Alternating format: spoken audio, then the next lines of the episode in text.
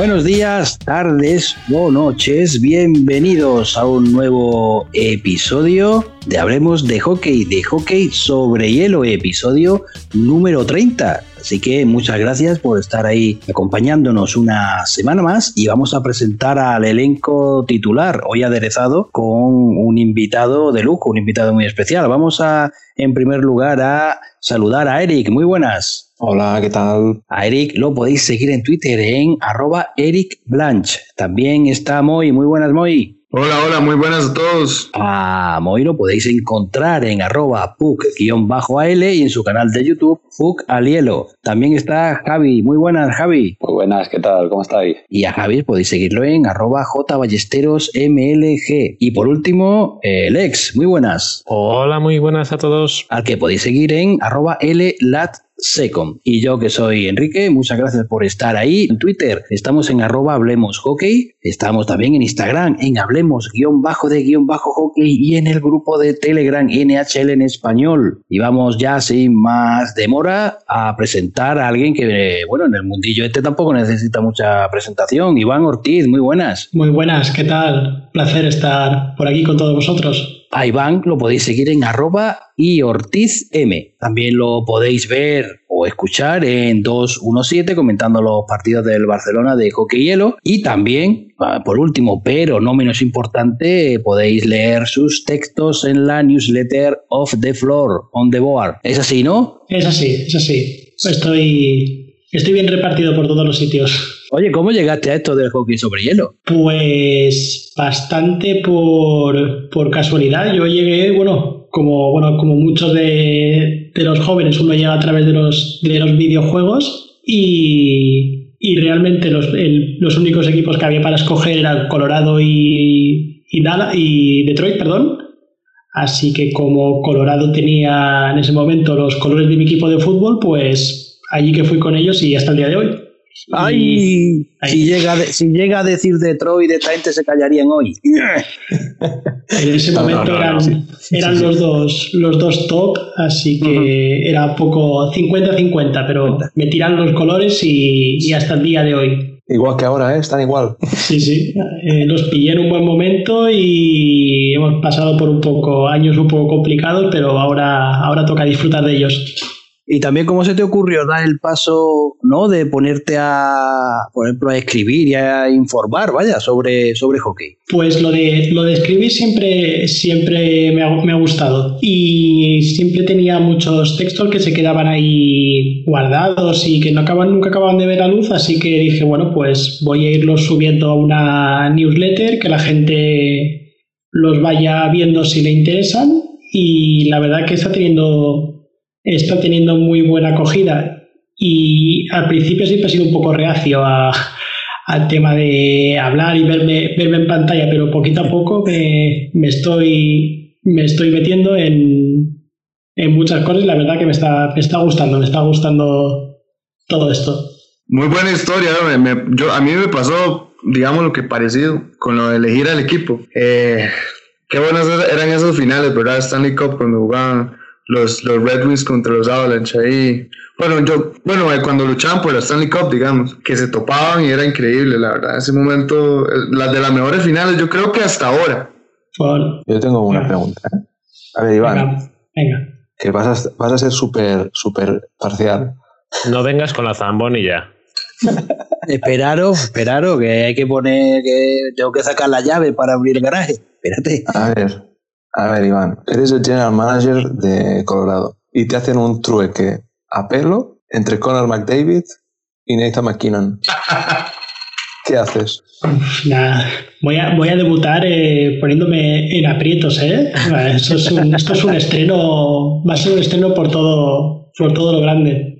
Hombre, la verdad es que. No te preocupes. A día de hoy, la, la química que tiene esa primera línea con Colorado, con, con McKinnon, la verdad es que romperla eh, me, me, dolería en el alma. Cualquiera de los tres miembros de esa primera línea me, me dolería mucho romperla.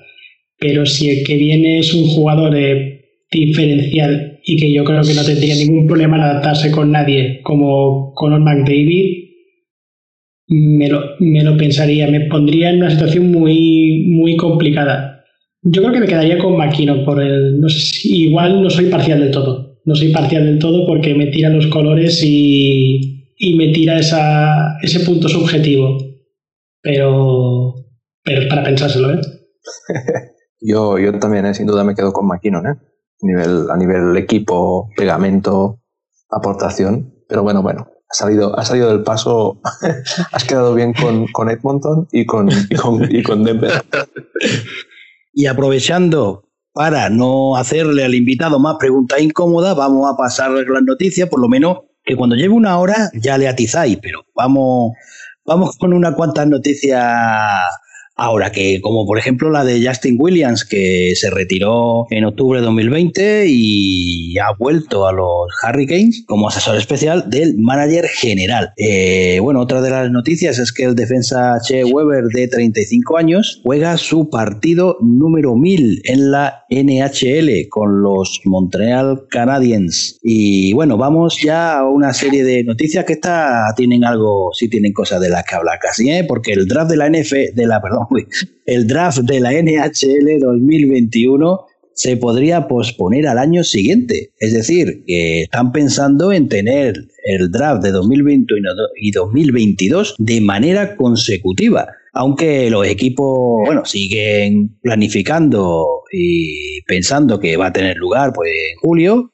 eh, todo también tendrá que acordarse con el sindicato de jugadores, pero bueno, parece que se está barajando que el draft pues pueda ir juntos del 2021 y 2022. ¿Qué pensáis? Hombre, yo a priori lo veo un poco, a pesar de que es verdad que lo de los prospectos de este año y tal será más complicado, lo de juntar los dos y posponer el de este año lo veo bastante complicado. ¿eh? No sé, no sé, Moy, cómo ves el tema.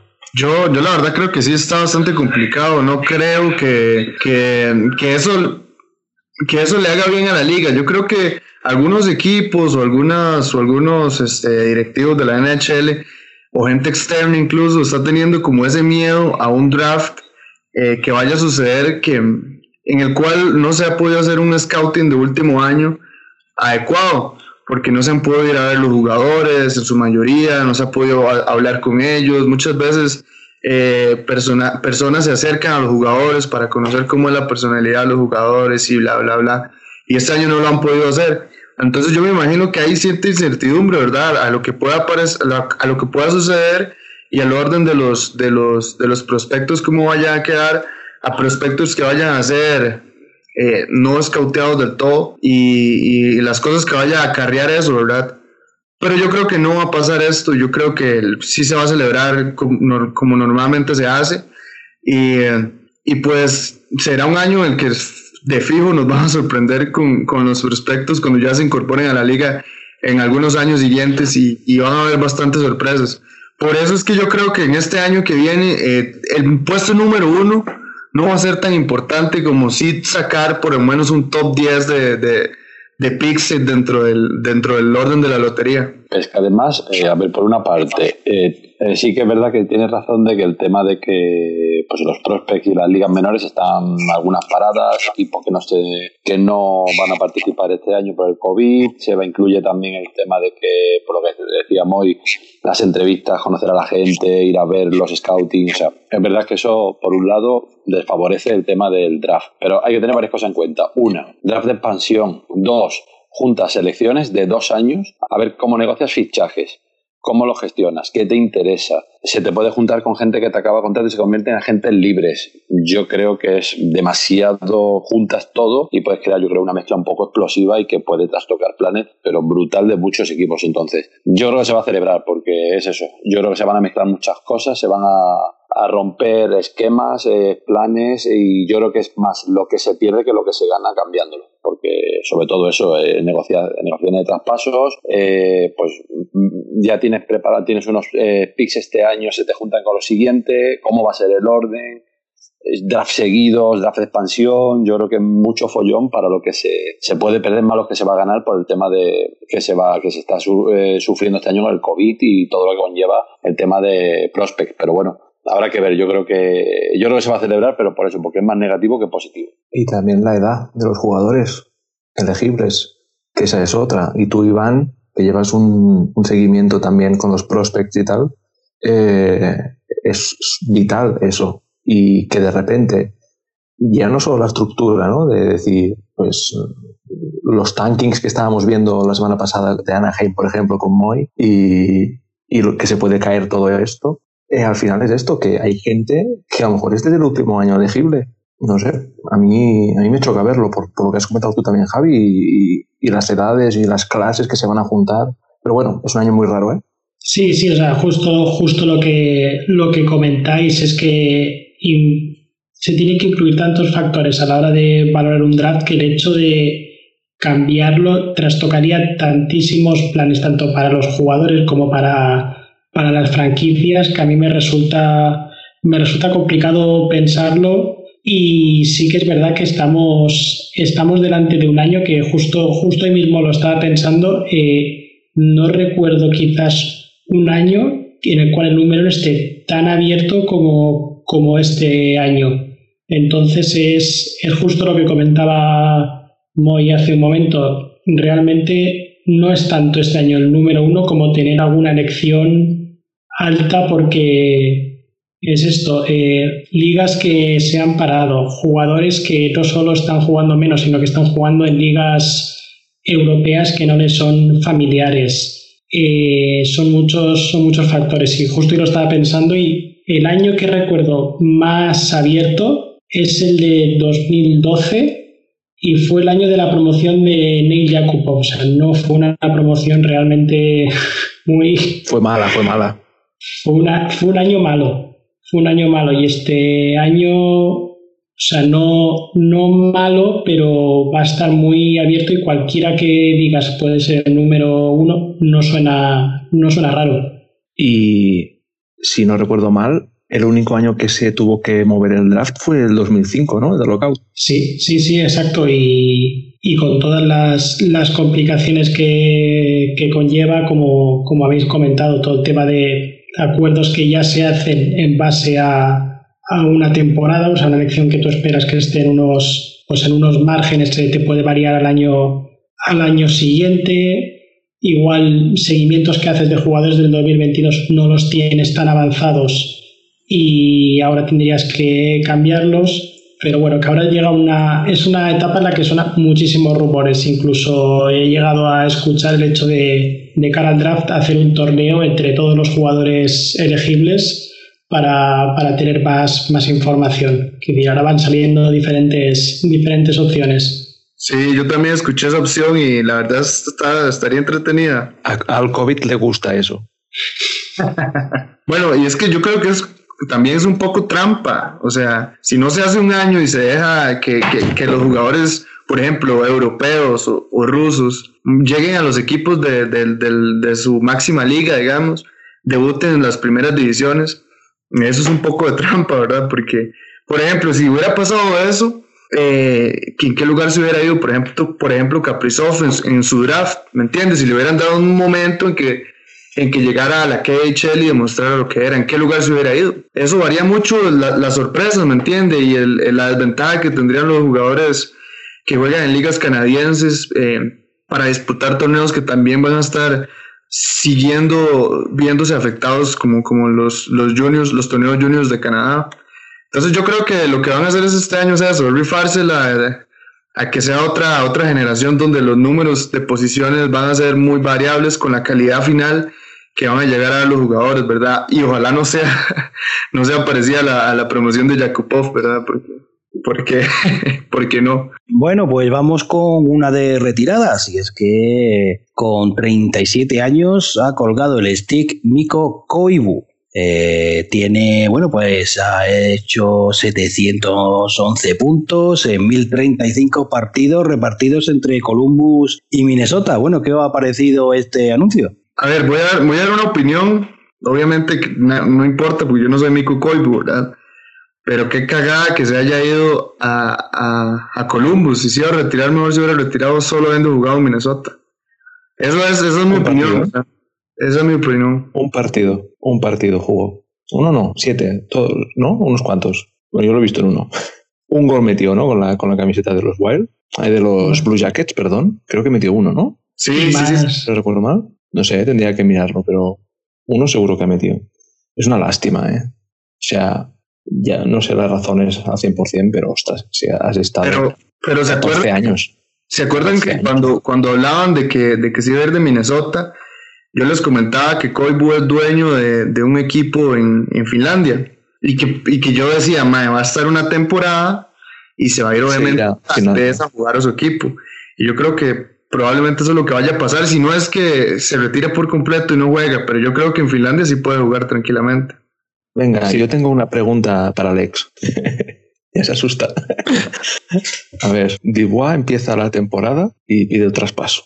Eh, Max Domi llega a, a Columbus y creo que de momento estaremos de acuerdo, nos daremos la mano en que no está rindiendo como esperábamos que Un gol el otro está día y jugando, ya, ¿no? y está jugando los minutos que creíamos que iba a tener. Eh, llega Lane y en el segundo partido ya le sientan. Y ahora Koivu tras siete partidos se va. Lex, ¿cuál crees que es el do- denominador común de este equipo? Hostia, no sé, creo que empieza por T y acaba por Orela, ¿no? es que sí que última. O sea, esta semana está siendo movidita, lo único que sigue es el entrenador. Y veía ahora, ¿no? Siete partidos, un gol, una asistencia. Y vamos. O sea, yo creo que el impacto de Koibu en Columbus, a no ser que. Bueno, es que ni, off- o sea, ni pretemporada ha tenido para enseñar a los jóvenes. No sé. O sea, no sé si era algo que ya tenía, o sea, pensado la posibilidad ahí, como comentaba Moy también con lo, con lo de retornar. Pero me ha extrañado, la verdad. Pero con lo que está pasando últimamente en Columbus, nada parece casualidad. Parece que el ejército de Tortorella está teniendo sublevados o se tiran del barco porque vaya tela. Y la verdad es que lo que decía Eric, que Koibu, que era una institución en Wild y que de hecho su baja lo notó bastante, para esto era haberse mejor quedado con un contrato pues mínimo lo que sea, te retiras en Minnesota y si eh, los planes era irse a su equipo de vuelta a su país, pues regresas y listo, pero para hacer esto a lo mejor tendría otras expectativas, a lo mejor dice, mira, pues un saltito y tengo opciones de Columbus, hacer algo un poquito más importante y tal, pues a lo mejor lo planeo por ahí, pero a lo mejor ha llegado y ha visto el plan y a lo mejor el rendimiento que él puede ofrecer no es el que se esperaba o el que le exige el entrenador. Y quizás por ahí vayan los tiros y ha dicho, mira, me voy para casa y a volar. A lo mejor pues ya lo ha encontrado así, pero bueno, joder, es un, yo es un de jugador, pero ya a las alturas que estamos de, de la historia, yo hubiera seguido en Minnesota, que ya tenía su sitio, su hueco, que era una institución y que el equipo de hecho quedó muy mermado con su salida y bueno, es una pena que se vaya de esta manera, pero como dice Eric, muchas gracias y a disfrutar de la retirada de la NHL, lo mismo sigue jugando por ahí su país. Bueno, y vamos ahora con otra noticia que está referida a los Pittsburgh Penguins. Y es que tienen nuevo presidente que es Brian Burke y el manager, el general manager va a ser Ron Hextall. Bueno, ¿qué pensáis de esto, Eric? Tú que eres de los pingüinicos. Bueno, eh, a mí lo único que me da miedo es que Hextall era portero. y los porteros a veces en la azotea, ¿no? Se me dicen que los porteros son genios o locos. Esperemos que caiga la cara aquí, no la cruz. Pero, pero bueno, eh, ahora ya hablando un poco más en serio, pues veremos. Eh, todos los cambios de, oficina a media temporada y sumándole lo que llevamos diciendo toda la, toda la temporada desde la Babel, eh, de la, lo atípica que es este, este año, yo ya no sé qué esperar, la verdad.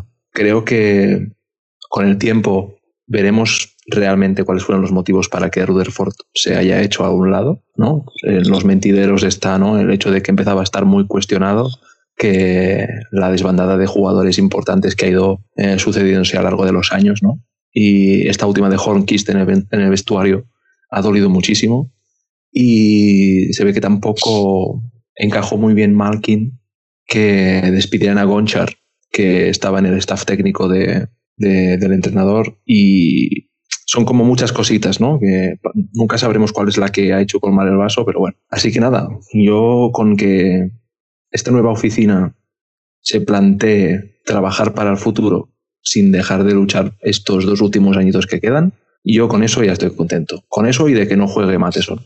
Javi, ¿tú qué opinas? A ver, eh, lo que habla Eri, lo que hemos comentado siempre, nunca sabremos por qué Rutherford se ha marchado de momento. Yo creo que tarde o temprano los motivos acabarán saliendo, porque a mitad de temporada te coges, te marchas, se supone que tienes que esperar un poquito a ver cómo va el equipo, encima eh, no, se ha marchado cuando el equipo estaba en el mejor momento precisamente, muchos cambios de golpe. Yo creo que, o sea, bueno, me refiero a la llegada de, de este nuevo general manager, a ver, eh, en, Filadelfia, perdón, hubo un problema y es que se supone que este entrenador es un poquito más conservador y con miras de futuro, que quizás a lo mejor lo que eh, ha pesado un poquito a la hora de su llegada. ¿Qué pasa en Filadelfia? Pues estaba un poco hasta la nariz y he dicho, mira, yo quiero ganar a corto plazo y yo estoy harto de mirar el futuro. Que es precisamente lo que eh, a Pittsburgh le va a faltar de aquí a nada. Yo siempre hemos dicho que le puede quedar una o dos temporadas como ventana para luchar por la Stanley con, con esa columna vertebral de Malkin, Letan, Crosby. Entonces yo creo que ya están mirando un poquito más al, futuro y hombre, pues eh, si miran un poquito la, gente que ha traído a, que a Flyers, pues gente como Konechny, Provorov, eh, Nolan Patrick, son gente que, o el último de Farabi, pues son gente que están rindiendo en Flyers y ya están empezando a dar eh, los frutos. Entonces yo creo que ya la, la franquicia está viendo que el, a lo mejor no una reconstrucción profunda, pero sí una reconstrucción importante va a llegar a Pittsburgh en un par de años y quizás es lo que ya esté enfocando el equipo y por eso a lo mejor se haya decantado por tal. Lo que habrá que ver es lo que decía Eric, a ver si ahora no va a desmantelar el equipo de aquí a nada, como no se meta en, en, esta, en esta próxima postemporada por lo que sea. Entonces, hombre, yo creo que todavía hay, hay, materia para sacar un poquito de jugo y que yo creo que todavía se puede luchar por algo. incluso si se mejora en defensa, como ya luego hablaremos un poquito cuando hablemos de divisiones, habrá que ver que yo creo que este equipo todavía tiene futuro y que en el momento que se se recomponga un poquito más en defensa y, y, afiance bien el juego, yo creo que va a mejorar. Entonces, lo que no puede llegar este hombre y ahora es desmantelar esta base que te puede quedar para un par de de luchar algo. Entonces, yo creo que al final la, lo que ha pesado ha sido que este general manager es un poquito más de miras de futuro. Y ya hay jugadores, como digo, en Flyer que ya están dando su, su fruto. Entonces, yo creo que da ahí la elección. Si es así, me parece bien. Ahora, lo que decía Eric, eh, vamos a mantener este, este, añito, dos añitos que le pueden quedar con esta columna vertebral y luchar por algo más. Les quiero preguntar algo ahí a todos. Eh, de un rumor que a mí me llegó, de hecho me lo dijo un amigo, de, tiene un canal de YouTube que se llama Hablemos de Hockey también, ahí cuñeta, digo perdón, Hablemos de Hockey, Hockey en español, perdón, que, que, decía que él había escuchado, leído por algún, por algún tweet por ahí, que se podía estar calentando un traspaso bomba en Pittsburgh que es Pittsburgh recibe a Kotkaniemi, Pauling, Cole Caulfield y dos primeras elecciones de draft y Crosby va a los Montreal Canadiens. ¿Qué dicen de eso?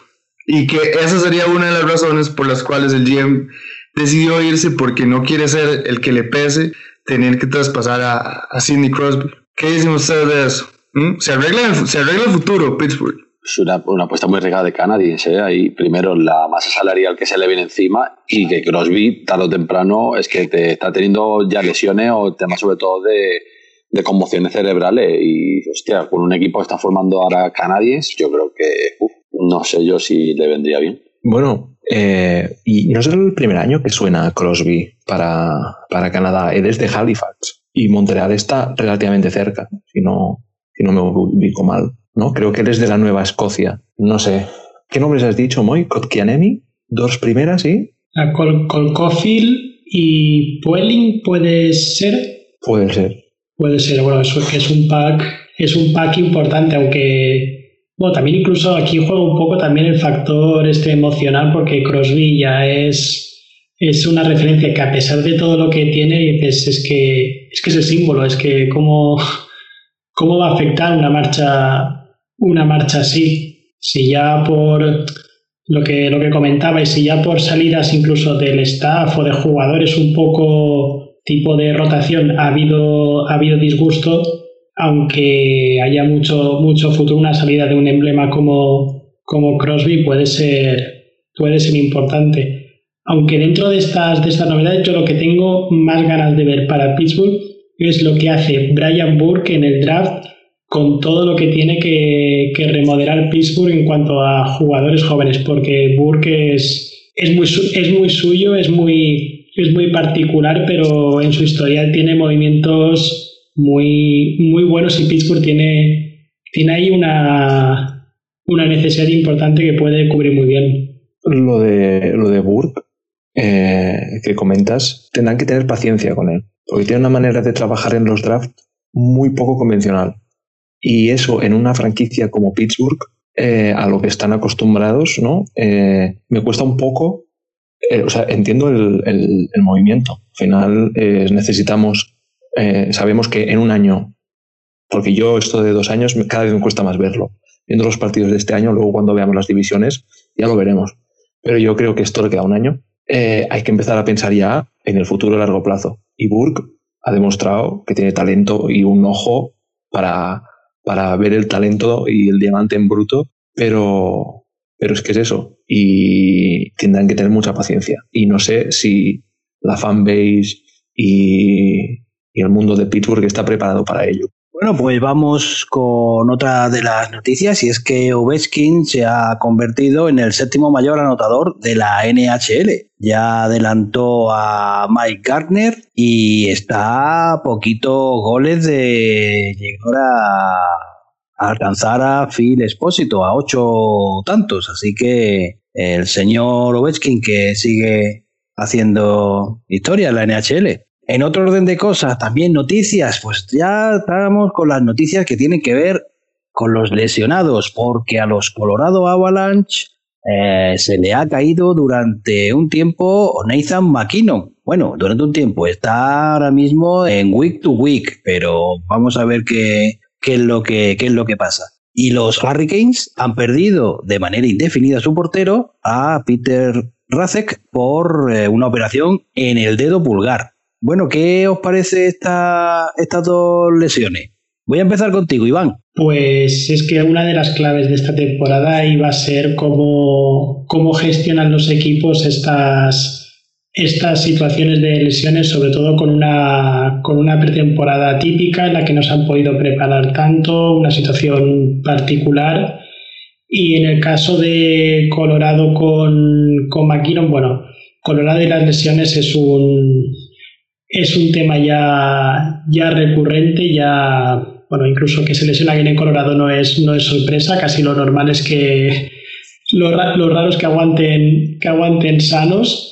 Y puede costar porque uno de los problemas que estaba teniendo Colorado este año era la profundidad ofensiva, la producción que había por detrás de esa, de esa primera línea además de, claro, de la, de la portería, porque ha llegado a jugar hasta el tercer portero de momento. Así que la clave de los equipos va a ser mantener esa, bueno, esa estabilidad dentro de una temporada que va a tener muchos, muchos problemas de lesiones. Y en el caso de Carolina, pues sobre todo en un tema tan, tan delicado como es la solidez en la, en la portería, que eso es clave para prácticamente todos los, todos los equipos es que la portería de Carolina ahora mismo ha pasado de ser un seguro de vida a casi un, regalo para el vecino, porque eh, cuando se lesionó aquí ya dijeron que iban a operarle, mira las cifras, y un gol por partido estaba encajando con un 95, ¿eh? 95% de salvadas. O sea, es una bestialidad. Sí que es verdad, son cuatro partidos. Pues puedes tener, eh, como tuvo eh, con Vegas en playoff, ¿no? Eh, una serie de partidos que estás pletórico, pero, el problema está en que Remier no está rindiendo ahora mismo. Está en un 88, están cayendo más de tres goles por partido. Sabemos que tres es la, ¿no? la, la vara de medir para, para ganar o no ganar partidos. Y, y no sé, no sé, Carolina, luego cuando veamos la división, ¿no? va, haciendo una sí, una no, y perder a, la solidez eh, de, portería, como, como comentabas, Iván, no sé mentalmente cómo, cómo les va a afectar. Van a tener que buscar el teléfono de David, Aires, el portero, el portero temporal que les salvó un partido. Van a tener que rescatar el, número de teléfono porque igual a este ritmo les va a acabar haciendo falta y dentro de lo que cabe no les va a venir muy mal el tema de los aplazamientos que están teniendo. O sea, por lo menos ahí van a compensar un poquito y van a retrasar ahí la recuperación, así que bueno, dentro de lo que cabe. Espera, espera, espera, Iván, ahí Javi, ¿no estarás levantando la mafia de simular contagios de COVID para recuperar a un portero, verdad? Eh, eh, no, no, eh, no. no, no, yo creo, vale, que es casualidad. Eh. Creo que es casualidad. Creo, en este caso creo que es las casualidades. Porque, porque dependen de pruebas PCR que están a la orden del día. ¿eh? Pero oye, no sería descartable, vete tú a saber. Pero yo creo que en este caso no, porque creo que está todo muy, muy controlado. Pero Colorado le ha venido, dentro de cabe, no es mal que por bien no venga, de que justo le haya venido la, la que les pongan partido y oye, a lo mejor cuando vuelva al, recuperar tiene a Maquino y mira. Eso es un factor que vamos a tener que tener en cuenta esta temporada, ¿eh? El tema de, eh, por ejemplo, Davis venía en una buena racha y de repente le ha entrado el COVID y ahora veremos a ver cómo vuelve. O mira cómo ha vuelto Vegas después del parón que ha tenido y van como un cohete. Así que a ver, a ver cómo, cómo van, porque ya lo, iremos hablando luego, pero a ver, si a Colorado no le va a venir mal.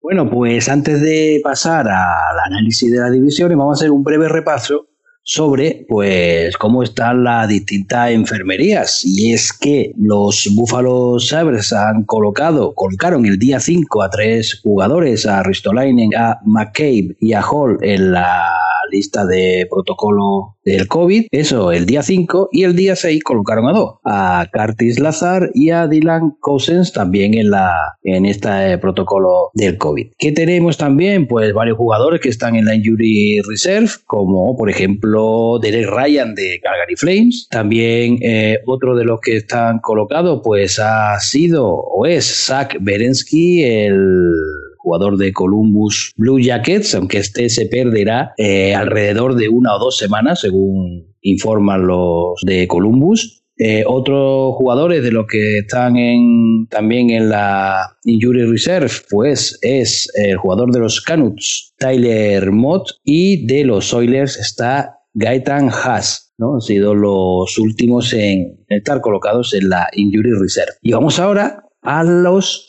análisis de las divisiones y vamos a empezar por la división central. Eh, en ella manda Tampa Bay Lightning con 10 partidos jugados, 8 ganados, 1 perdido y 1 perdido en la prórroga, 17 puntos. Detrás está Columbus Blue Jackets con 14 partidos jugados, 6 ganados, 5 perdidos, 3 perdidos en la prórroga, 15 puntos. Florida Panthers cae a la tercera posición con 9 partidos jugados, 6 ganados, 1 perdido y 2 perdidos en la prórroga, 14 puntos. Carolina Hurricanes, 10 partidos jugados, 7 ganados, 3 perdidos, 14 puntos. También Chicago Blackhawks, 13 partidos, 5 ganados, 4 perdidos y 4 perdidos en la prórroga, también 14 puntos. Dallas Stars han jugado 9 partidos, 5 ganados, 2 perdidos, 2 perdidos en la prórroga, 12 puntos. Nashville Predators, 12 jugados, 5 ganados, 7 perdidos, 10 puntos. Y cierra Detroit Red Wings con 13 partidos jugados, 3 ganados, 8 perdidos y 2 perdidos en la prórroga. 8 puntos. Bueno, pues esta división, la verdad que destacar a los de Tampa que llevan 5 partidos seguidos ganando. Sigue cerrando Detroit y Florida Panthers, que bueno, que mira, iba bien, ¿no? Y al final ha caído en la,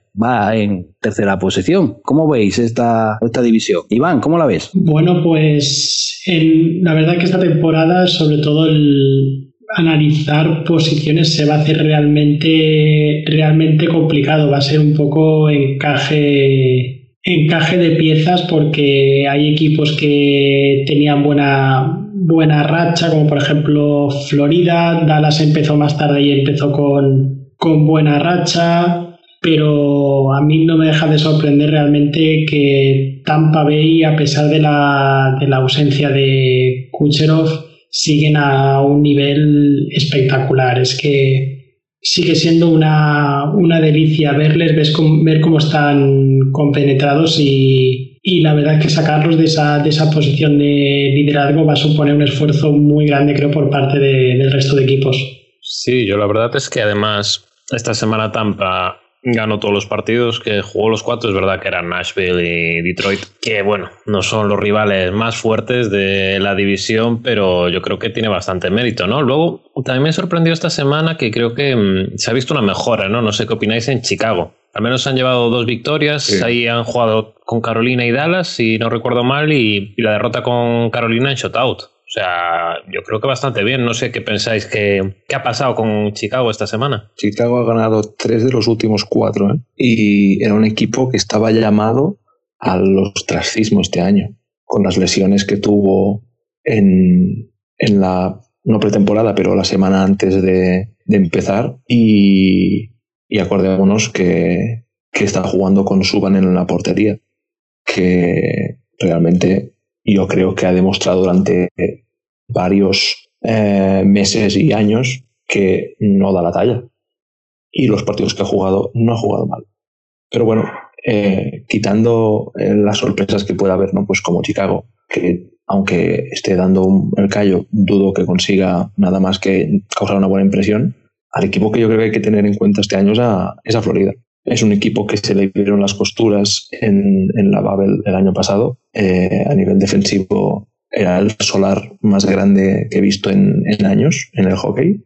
Y no quiero decir que la salida de Mateson les haya beneficiado a nivel defensivo, pero ellos no lo tienen y están ganando. Han ganado 6 de 9 y, dos los han perdido en, en prórroga, eso también hay que valorarlo mucho, porque al final va sumando y van terceros con, no sé si son tres, tres partidos menos que, que, el segundo. Y yo lo siento mucho, lo llevamos diciendo varias semanas. Nashville empieza, empieza a preocupar. O sea, empieza a ser un proyecto perdido. No sé, no sé cómo, cómo van a acabar. Creo que esta semana, pero ganaron, ¿no? 6, 6-4, 6-5, ¿no? Se cargaron a. ¿Quién se cargaron? Voy a mirarlo. Sí, se ganaron a. O sea, ganaron a, A Florida mismo. en la Florida, prórroga. A Florida. Sí, sí, un 6-5, que fue un partido esos que. Bueno, pues venga, va a marcar hasta el utillero, si sale. Pero bueno, luego, luego Florida les, ganó y luego Tampa le- les, pasó, les pasó por encima con un 4-1 y lo que decía Iván, ¿eh? que ves a Tampa que, madre mía, es que encima parece que no se esfuercen. O sea, es que el otro día, cuando mete el segundo Cirelli, dices, es que es como si estuvieran en, en la pista de detrás de su casa, ahí haciendo unos pases, pues lo mismo. Y es eso, que les falta, que les falta Kucherov. Pero bueno, esta división es eso, lo que decía Iván, ¿no? Falta, falta que se equilibren los partidos. Pero bueno, yo desde aquí también llamar a los tejanos que se pongan las pilas, porque vinieron como un tiro y desde que ganaron los tres primeros y llenaron la boca de todos, han ido para abajo. Sí, además comentabas lo de Tampa, precisamente el último partido que quise ver en directo de ellos, porque empezaba una hora razonable, era el que jugaron contra, contra Detroit. Pues a los cinco minutos del primer periodo ya ganaban 3-0, que ya tal como, como empezó el partido, vi los tres primeros goles y digo, bueno, ya me puedo ir a dormir porque ya creo que esto no va a ir a, no va a ir a mejor, que acabaron sacando a Picard en portería y es que y es que es un juego que necesitas eso, 5 cinco minutos, 10 minutos para ver la para ver el engranaje tan, tan bueno que es ahora mismo Tampa Bay. He de decir que yo acabé el primer periodo.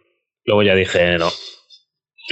No merece Pues- la pena seguir con esto. Los jugadores de Detroit también. No, Es e- que- ellos acabaron los tres minutos.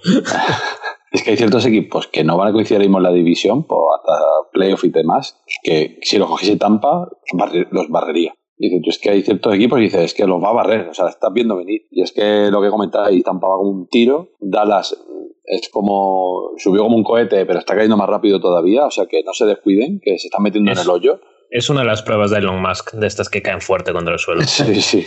No, yo, yo, creo, yo creo que la pregunta es si ahorita habría un equipo que le pudiera hacer frente a Tampa Bay como está jugando ahorita.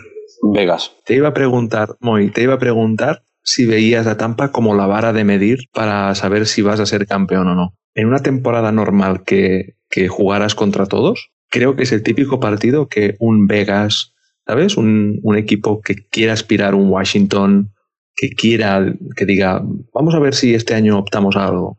Que el Correcto. partido contra, contra Tampa lo tienen en el calendario seguro, ahí marcado. Correcto. Eh. Es el partido que hay que demostrar. Pues vámonos a la división este, una división este que está encabezada por Boston Bruins con 11 partidos jugados, 8 ganados, 1 perdidos y 2 perdidos en la prórroga, 18 puntos. Empatados en segundo lugar los Philadelphia Flyers, 13 partidos jugados, 8 ganados, 3 perdidos y 2 perdidos en la prórroga, también 18 puntos. Washington Capitals con 12 partidos jugados, 6 ganados, 3 perdidos, 3 perdidos en la prórroga, 15 puntos. Los Islanders, 11 jugados, 5 ganados, 4 perdidos, 2 perdidos en la prórroga, 12 puntos. Pittsburgh Penguins, 11 partidos jugados, 5 ganados, 5 perdidos, 1 perdido en la prórroga, 11 puntos. New Jersey Devils, 9 jugados, 4 ganados, 3 perdidos, 2 perdidos en la prórroga, 10 puntos. Buffalo Sabres, 10 jugados, 4 ganados, 4 perdidos, 2 perdidos en la prórroga, 10 puntos. Y New York Rangers cierra con 11 partidos jugados,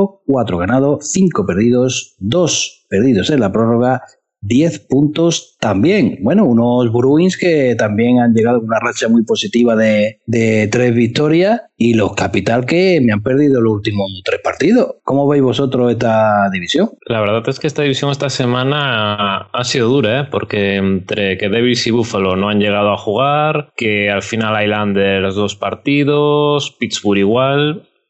Es la división COVID de la semana si le podemos meter aquí la etiqueta ya para patrocinarla, ¿no? Y como decías, Enrique, es verdad, Boston muy bien con las tres victorias, pero lo de Washington, esas tres derrotas, que además son Bruins, Rangers y Flyers, que, o sea, son equipos potentes, por así decirlo. Rangers es verdad que su ranking no es el mejor, pero bueno, está dando bastante dolor de cabeza y lo que me choca a mí es que en estos tres partidos fueron 16 goles encajados. No sé vosotros dónde veis el problema ahí van con los Capitals últimamente. Está esta división, la verdad que si le podemos poner un nombre, la verdad que me parece una división tan, tan de extremos, tan, tan que te puedes encontrar un día un equipo brillante, como un equipo que dices esto, esto donde, donde estaban y lo de y lo de Washington sí que sí que es verdad que es, es complicado porque además es un equipo que ya tiene una, una estructura, una, una solidez, pero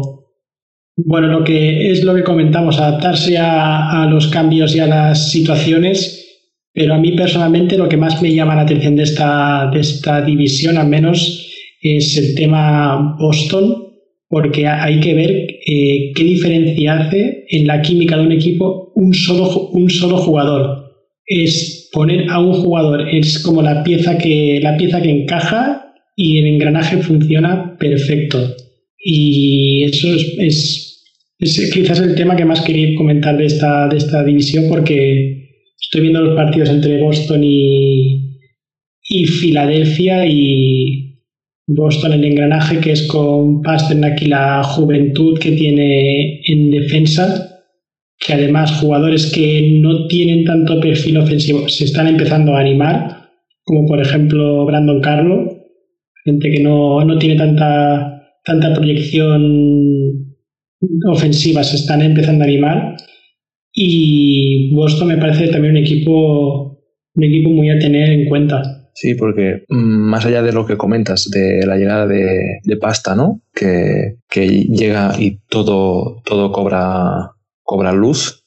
Eh, habían ganado, si, si no lo he mirado mal, antes de que llegara pasta, cinco victorias, tres derrotas esto es de equipo grande, porque otro equipo le falta eh, el máximo anotador del año pasado y no estaría con este balance, porque además recordemos que la free agency que han hecho para reforzar la defensa ha sido nula. O sea, que hayan sido capaces de, ganar cinco partidos de ocho sin su jugador estrella, pero bueno, eh, saldrían los defensores de Bergeron, de, de Marchand, etcétera, ¿no? Pero, pero eh, como comentas, tenía muchísimo mérito. Y a mí me está sorprendiendo mucho Farabi, o sea, estoy disfrutando con este niño una barbaridad. más allá de que creo que si eh, pusieran de defensas a los forwards, encajarían menos goles. creo que el problema que tiene Filadelfia en defensa es espectacular. Eh, para hablar de Pittsburgh y no enfadarme, ahora Javi entras tú y sueltas lo que tú quieras. Eh, pero bueno, la luz en Pierre Oliver Joseph me hace tener un poquito de ilusión. Y otra cosa que quería comentar, porque no iba a ser menos, que llevamos un mes de No, ah. no, no te preocupes, porque además, eh, bueno, tampoco estáis para tirar cohetes. Estáis ahí, no lo habéis pasado, no, no pasa nada, en, en nada os pillamos. Pero yo quiero decir que hace un mes ya de la competición y me decíais, frenate con Búfalo, que te caerán por todos lados. Pues nada, cuarta semana que llevo aquí y puedo hablar tranquilamente. Añadir a todo eso. que esta semana están invictos Búfalo, ¿eh? Vale, vale, perfecto. Ahí están, penúltimos. Eh, nuestro gran amigo del programa, patrocinador, eh, que, que, nos ingresa la nómina cada, cada mes, lleva un golito, ¿eh? El amigo. Ocho asistencias, eso sí, pero el gran Taylor Hall necesita que Sam Reinhardt rinda para, para que el equipo gane. A ver, por ahí alguno confiaba más en Taylor Hall que en Conor Garland. De momento los números están ahí, a lo mejor mañana cambia. Y, lo que dice, nos tenemos que retirar a, a, reflexionar, pero de momento yo me sigo quedando con Garland antes que Hall. Hall ha preferido el dinero y de momento pues el dinero pues llena los bolsillos, pero no, no está produciendo lo que se esperaba de él. Es una pena, yo creo que hubiera encajado en otro sitio, pero Buffalo es el proyecto que tiene, es lo que ha elegido y ya está. Está también demostrando que está un poquito por debajo del nivel que se espera de, él. Y respecto a Pittsburgh, pues eh, lo que hemos estado comentando tanto en, en, el grupo de Telegram como en Twitter y demás, de que estas están ya empezando a ver brotes verdes en ataque y también un poquito en defensa, pero en defensa seguimos siendo un poquito flan. Entonces tenemos ahí al flan Matheson, que gracias a él encajamos un golito el otro día, porque ¿para qué vamos a forzar un, face-off si te pueden hacer una contra? Evidentemente. Vamos a dejar la contra y evitamos el face-off y acaba en gol. Entonces, yo creo que era si Joseph se, Joseph te se, sigue hasta un poquito este nivel, yo creo que va a estar así, no en primera línea, va a estar en segunda combinándose con Letan o Dumoulin. Y, si, y junto a Marino, entonces yo creo que si esas dos parejas funcionan, eh, Pittsburgh puede ser un serio aspirante a, a la a playoff mínimo y, y, ya veríamos dependiendo cómo esté el ataque, porque Marquín sigue paseándose en patines, ¿eh? Alguna asistencia, algún golito, pero... Ojalá, Dios te escuche. Porque Marquín sigue patinando sobre hielo, jugando al hockey alguna vez.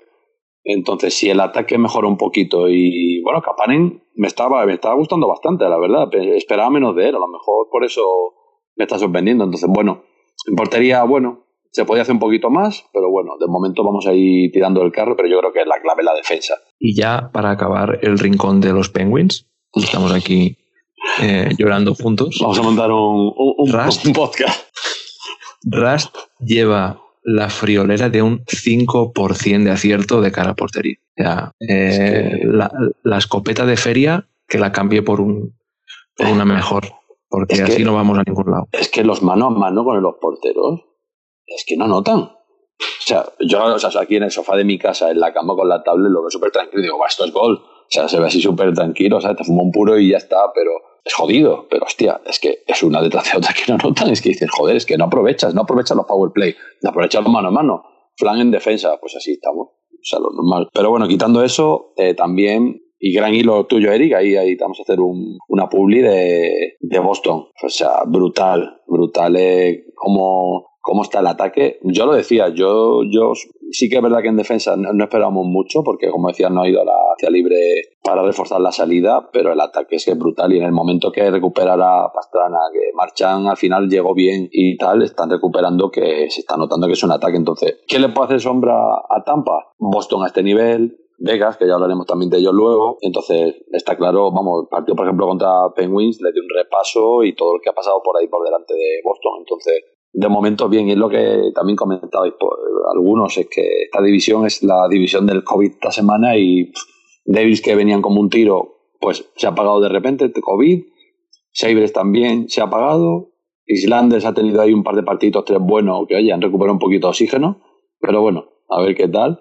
Y los Flyers, pues una de cal, otra de arena, pero bueno, de momento van ahí en segunda posición, van dando más, más positivo que negativo y bueno, hasta que nos iguale un poquito los partidos no vamos a verlo. Búfalo está quedando rezagado y, y a ver, a ver, no Oye, sé. Pero, no sé, ¿no creéis que las últimas dos victorias de Islanders contra Pens y Rangers son victorias Bueno, bueno, de bueno, equipo inmerecido? O sea, de en plan, no hacemos nada, nos lo llevamos con goles en el borde de la zona azul, plan, de dudosa calidad, y gracias a que atrás tenemos un muro, porque si no ya me contaréis. No sé, Moy, cómo, cómo lo has visto. Al mejor estilo de Landers. Efectividad. Ahí. Está bien.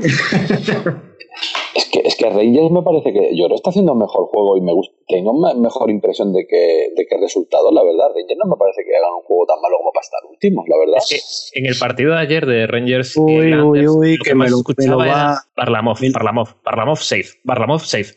joder, que está jugando solo. ¿Qué pasa? Cuidado que Javi, cuidado que Javi me puede bendecir a los Rangers.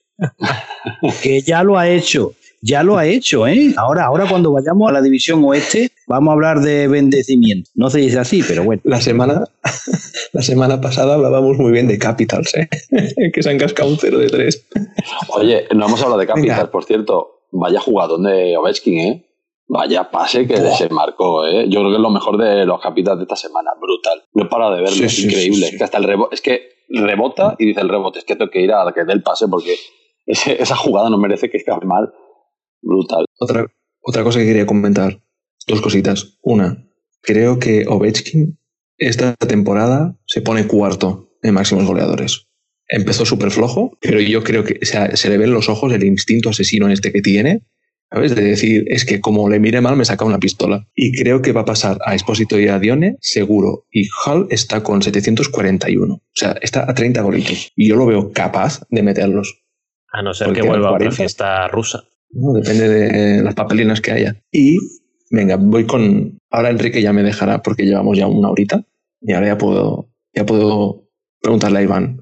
Además, hemos hablado de los Rangers. ¿Qué opinión te merece mm, el inicio de temporada del el número uno del pasado draft, Alexis Lafreniere? Pues siempre es que, es que es complicado porque el, cuando los puntos no caen, cuando cuando no se ven los números se, hace, se hace complicado, incluso en estado anímico y más en un, en un mercado y en una prensa como es la de, la de Rangers, que, que poco le cuesta para, encender la, la maquinaria. Pero es que realmente, bueno, está teniendo un inicio que entra dentro de lo normal, entre comillas, para un jugador de primer año, para un rookie. Y sobre todo en unos Rangers que no están acabando de encontrar la combinación de, de líneas. Pero si es que además a lo que le está costando la FNI producir puntos, venimos de una temporada en la que Capo Caco eh, estuvo, vamos a decirlo flojo, vamos a decirlo suave. Regular. Sí, regular tirando a temporada estadísticamente mm, muy mal. Y que también le está costando arrancar, pues ya tenemos el cóctel, el cóctel perfecto. Pero yo creo que tiene, tiene herramientas para, para remontar la situación. Porque es un jugador que, que creo tiene la capacidad para saber jugar y saber producir rodeado de talento ofensivo y a eso, a eso iba. A eso iba. Porque creo que hiciste un tweet donde comentabas la comparación del rendimiento de números uno de los últimos años, o de las grandes promesas que ha habido, y que dije que me acuerdo que dijiste, relajaos, porque si lo comparas con lo normal, está en la media. Hay que tener paciencia.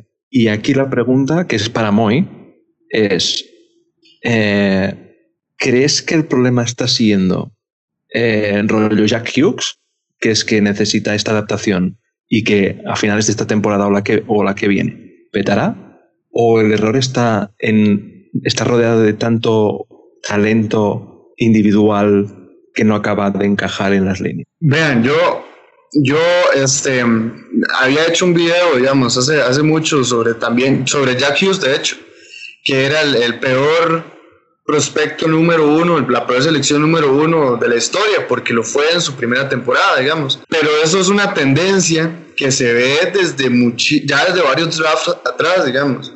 Eh, yo, yo creo que nosotros tenemos que sacarnos de la cabeza eh, las selecciones de Matthews y McDavid. O sea, esos eran jugadores fuera, fuera de serie y, y les tocó una temporada en la que pudieron adaptarse muy bien a los equipos que llegaron, ¿verdad? Pero de ahí en adelante, pues si nos ponemos a ver las primeras elecciones, es una tendencia muy, muy normal eh, la, la, que está corriendo estos jugadores. Y en cuanto a la, a la, pregunta suya, yo creo que, por ejemplo, la Frenier es un jugador que estaba mucho más listo que, que Jack Hughes para llegar a la NHL en el momento que llegaron, ¿verdad? De hecho, Lafreniere, si no me equivoco, por su edad estuvo muy, muy cerca de entrar en el draft pasado. Entonces es un jugador que ya eh, por tiempo de meses eh, ya llevaba más tiempo de desarrollo, ¿verdad?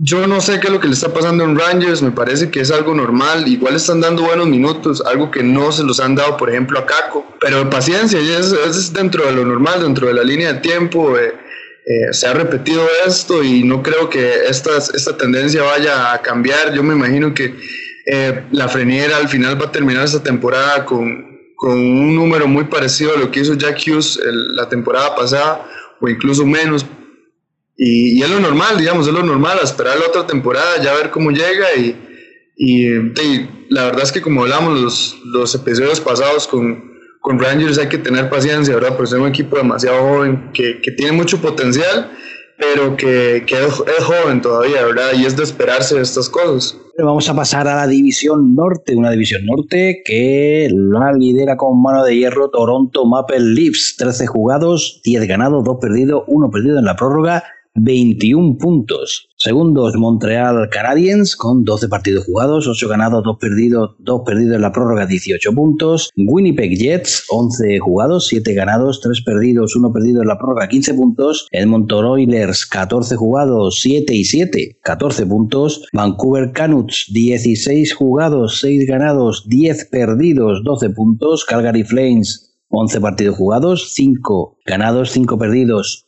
uno perdido en la prórroga, 11 puntos, y cierra Ottawa Senators con 13 partidos ganados, perdón, 13 partidos jugados, 2 ganados, 10 perdidos y uno perdido en la prórroga, 5 puntos. Bueno, pues destaca ¿no? Toronto con 3 victorias seguidas y unos Canuts que se han pegado un buen batacazo con 5 derrotas consecutivas que podían estar ahí, ahí con Toronto. Recordaréis, recordaréis que la semana pasada hablamos bien de Vancouver, ¿verdad? Y esta semana han comido de Canadiens y de Toronto, pero vamos, todo derrotas claras. ¿eh? La, semana fantástica. Sí.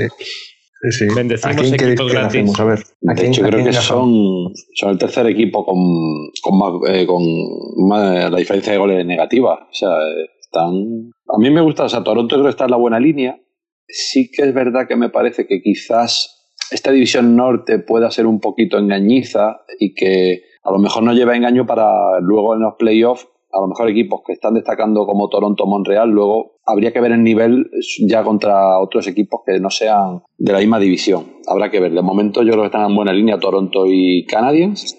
Los Canucks nos siguen a todo, nos sigue, nos da una de cal y siete de arena de momento siguen defraudando un poquito después de lo que vimos el año pasado en la burbuja y bueno, Senators que anda ahí en el desierto, siguen ahí en las catacumbas en lo último de toda la liga, siguen ahí, vamos, creo que voy a vender la fantasía a Murray porque vamos, eso no para de encajar el goles. Y. es sorpresa. Y, bueno, Calgary, Calgary es un poco tipo caso Dallas, que se está ahí despistando y anda ahí en sexta posición. Y bueno, los Jets que de momento parece que están saboreando más la, la salida de, de Lines y parece que no sé si Dubois va a debutar, va a debutar esta noche o, o quizás hasta el próximo partido. Yo creo que ya ha entrenado, habrá que ver y... Alejandro Nieves dijo que eh, para el próximo ya debutaba, o sea, en principio hoy debería debutar.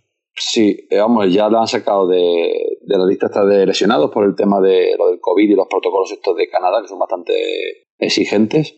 y bueno, y, sí, y Edmonton, pues nada, se siguen marcando partidazos Dryside y Matt David, pero no acompaña el equipo, por lo cual en tierra de nadie, cuartos, así que es una división que tiene muchos contrastes y las sorpresas de Vancouver y Jets a ver cómo llega Dubois. Entonces, de momento salen Toronto y Canadiens y a la espera de que pueda hacer algo Jets o Oilers o porque yo ya de Canucks no sé si va a tener una reacción, ya tienes una reacción muy fuerte porque las cinco derrotas consecutivas se puede llevar un trofeo importante como el del peor equipo de la semana o la sorpresa de la semana pero negativa. Así es, para mí esta sigue siendo la edición, mi edición favorita para ver por los partidos. Y pues Ottawa, ¿se acuerdan cuando decía que, que iban a regresar al logo pasado? Que iban a hacer una vuelta al, al, pasado, ¿verdad? Cambiando, haciendo su, su, rebranding y todo. Pues lo hicieron porque, digamos, ya era una temporada tan mala como las hacían cuando tenían ese mismo logo eh, en el pasado.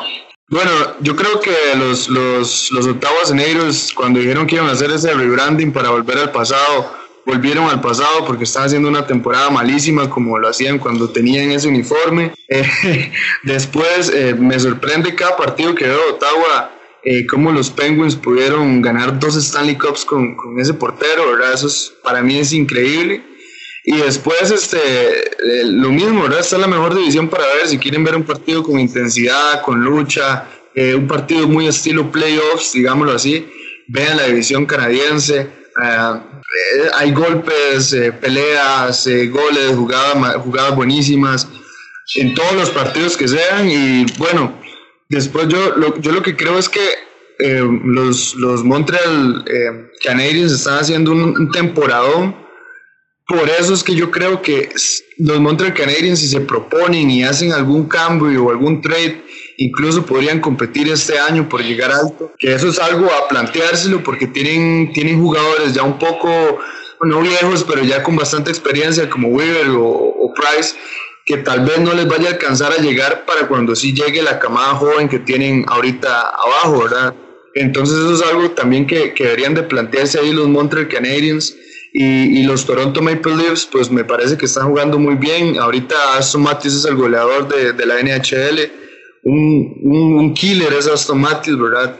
Y, y, pues sí, digamos, esta, esta es la mejor, la mejor división para ver, más bien yo a la gente, si, si, no, si, no, si no ve mucho o, llegan a este episodio a escucharlo por primera vez, les recomiendo que vean los partidos de esta división porque realmente son buenísimos.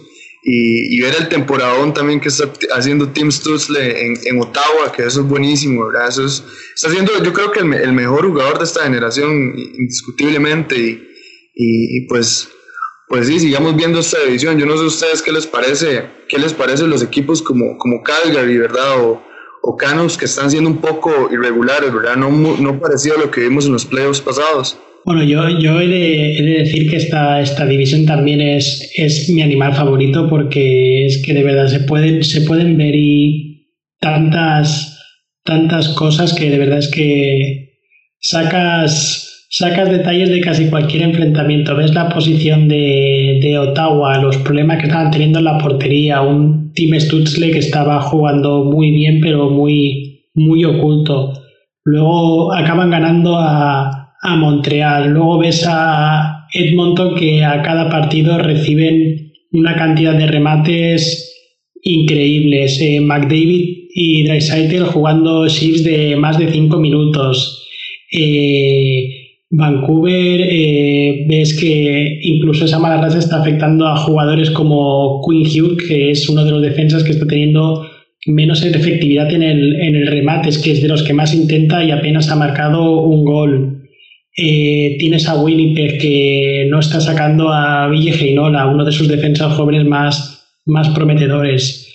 Ves a Toronto que empezaron la temporada criticando el estilo de juego, que tenían que que optar más por un estilo más físico, más de intensidad y ahora son de los mejores. Es que, es que tiene de todo esta, esta división y, y cada, cada día que pasa la verdad que van sacando detalles. Yo quizá tengo el sufle más bajado con, con esta división. Creo que lo bonito que tiene la North es la rivalidad y los derbis que hay, pero creo que de la cantidad de derbis y de partidos importantes, la calidad no es tan alta en todos los partidos.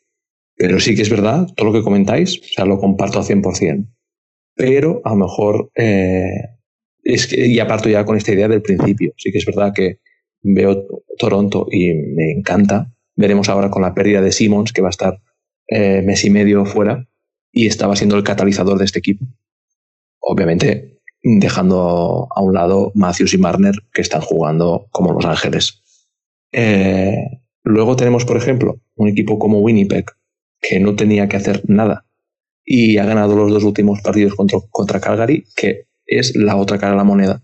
Era un equipo que dio buenas sensaciones en, en la Bubble, que recuerdo a Moy poner muy en valor el equipo de los Flames, de, de Johnny Hockey. Eh, lo de Edmonton, yo lo siento mucho, ya no, no voy a ser pesado, ya lo he dicho por activa y por pasiva.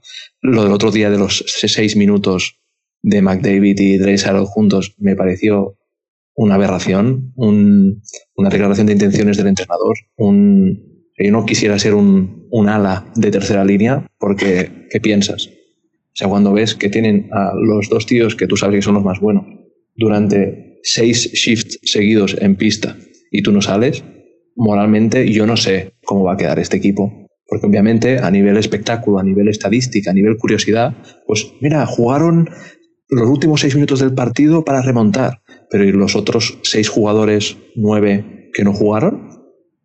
¿Cómo, cómo están moralmente? Porque no me, no me estás dando ni la opción a, a, intentarlo. A mí personalmente me pareció fatal, pero cada, cada uno con su, con su movida. Y antes de ceder la palabra a Alex, yo lo que quiero es romper un, una lanza a favor de Jeff Petri. Vaya temporadón se está cascando el defensa. Para mí, el defensa más en forma de la liga. Ahora mismo no encuentro un defensa que diga mmm, lo pondría antes que él. Los partidos que he visto, independientemente de el bloque, porque me recuerdan a las películas de los patos, de los patos volan juntos que iban todos a una, pues esto es lo mismo. Ves la presión que hacen el forecheck, que hacen las transiciones, las contras, hacen la trampa de la neutral zone, los tres juntos a la vez. Creo que es el equipo más ordenado de la liga, Montreal ahora mismo. Y, y Petri realmente está en un nivel superlativo.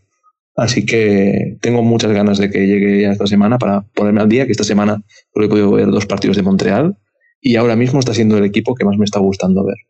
Y los, los Senators, pues Stutz le va, va, va sacando la cabeza. Lo que decíais de que es el mejor rookie, yo aquí eh, quizá mmm, no, no, tengo las mismas cifras, quizá, pero Candre Miller a mí en los Rangers me está gustando muchísimo.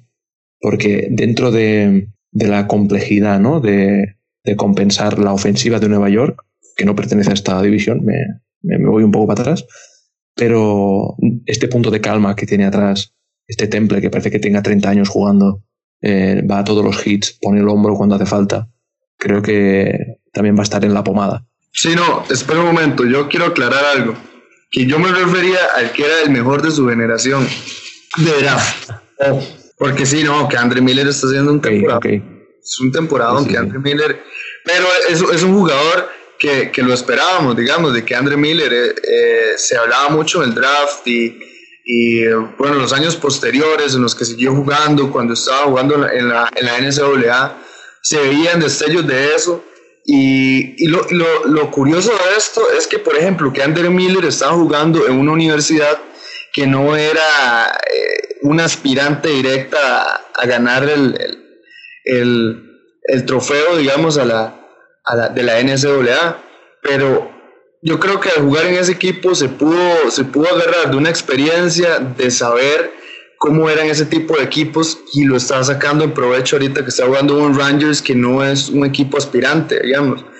Y, y yo creo que eso le hizo muy bien a, a que Andre Miller. Después, eh, qué, qué, importante eso que destacaste de, de, de Simmons, ¿verdad? ¿Qué, qué, qué, jugador más importante que está haciendo en, en, en Toronto.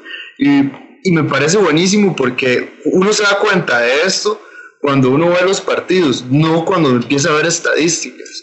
Y qué engañosas son las estadísticas con Dreisaitl y McDavid, digamos. Son demasiado engañosas. Esa, eso, esa, ese, ese equipo de Oilers, yo no sé a mí por qué me choca tanto cómo lo gestionan. Me parece, me parece muy mal eso. Pero bueno, tema, tema para, para, para un propio episodio. Y ya para apuntillar Lex, eh, ¿no crees que resultados como el que está dando Kendra Miller le hacen muy bien a la NCAA? Que en otras ligas tiene un peso muchísimo más alto en el hockey? Yo creo que sí, o sea, que le puede beneficiar al respecto de que la tengan más en cuenta o tengan una mayor vigilancia, ¿no? Que al final quizás se menosprecia en ocasiones, ¿no? Que parece que no tiene ese nivel de profesionalismo o de implicación que, que pueda requerir, pero vamos, ves que salen jugadores que lo dan todo y que dan resultados muy buenos. Y solo una cosa más con Schutzel que, que quería añadir, ¿no? Que joder la de palos que se está comiendo, cabrón. O sea, el otro día, no sé si fue el partido contra Montreal, que hay uno de los golpes que es en plan con el stick a la cabeza por detrás y dices tú, ¿pero dónde vas? O sea, vale que le enseñes que está en una liga profesional y aquí somos veteranos, pero uy, ojo. Tiene que aprender a soltar el pack un poco antes. Dale, Moy. Voy con datos, no opiniones de la NCAA. En los últimos años es la liga que ha sacado los mejores defensas para la NHL, a excepción de, de Rasmus Dahlin, obviamente, pero después para atrás es de la mejor, la mejor liga en formación de defensas en la NHL. ¿Mm? Y ojo, ahí viene que Andre Miller. Bueno, y vamos a cerrar con la división oeste. Está encabezada por San Luis Blues con 13 partidos jugados, 7 ganados, 4 perdidos, 2 perdidos en la prórroga, 16 puntos. Vegas Golden Knights, 9 partidos jugados, 7 ganados, 1 perdido, 1 perdido en la prórroga, 15 puntos. Colorado Avalanche, 11 partidos jugados, 7 ganados, 3 perdidos, 1 perdido en la prórroga, 15 puntos también.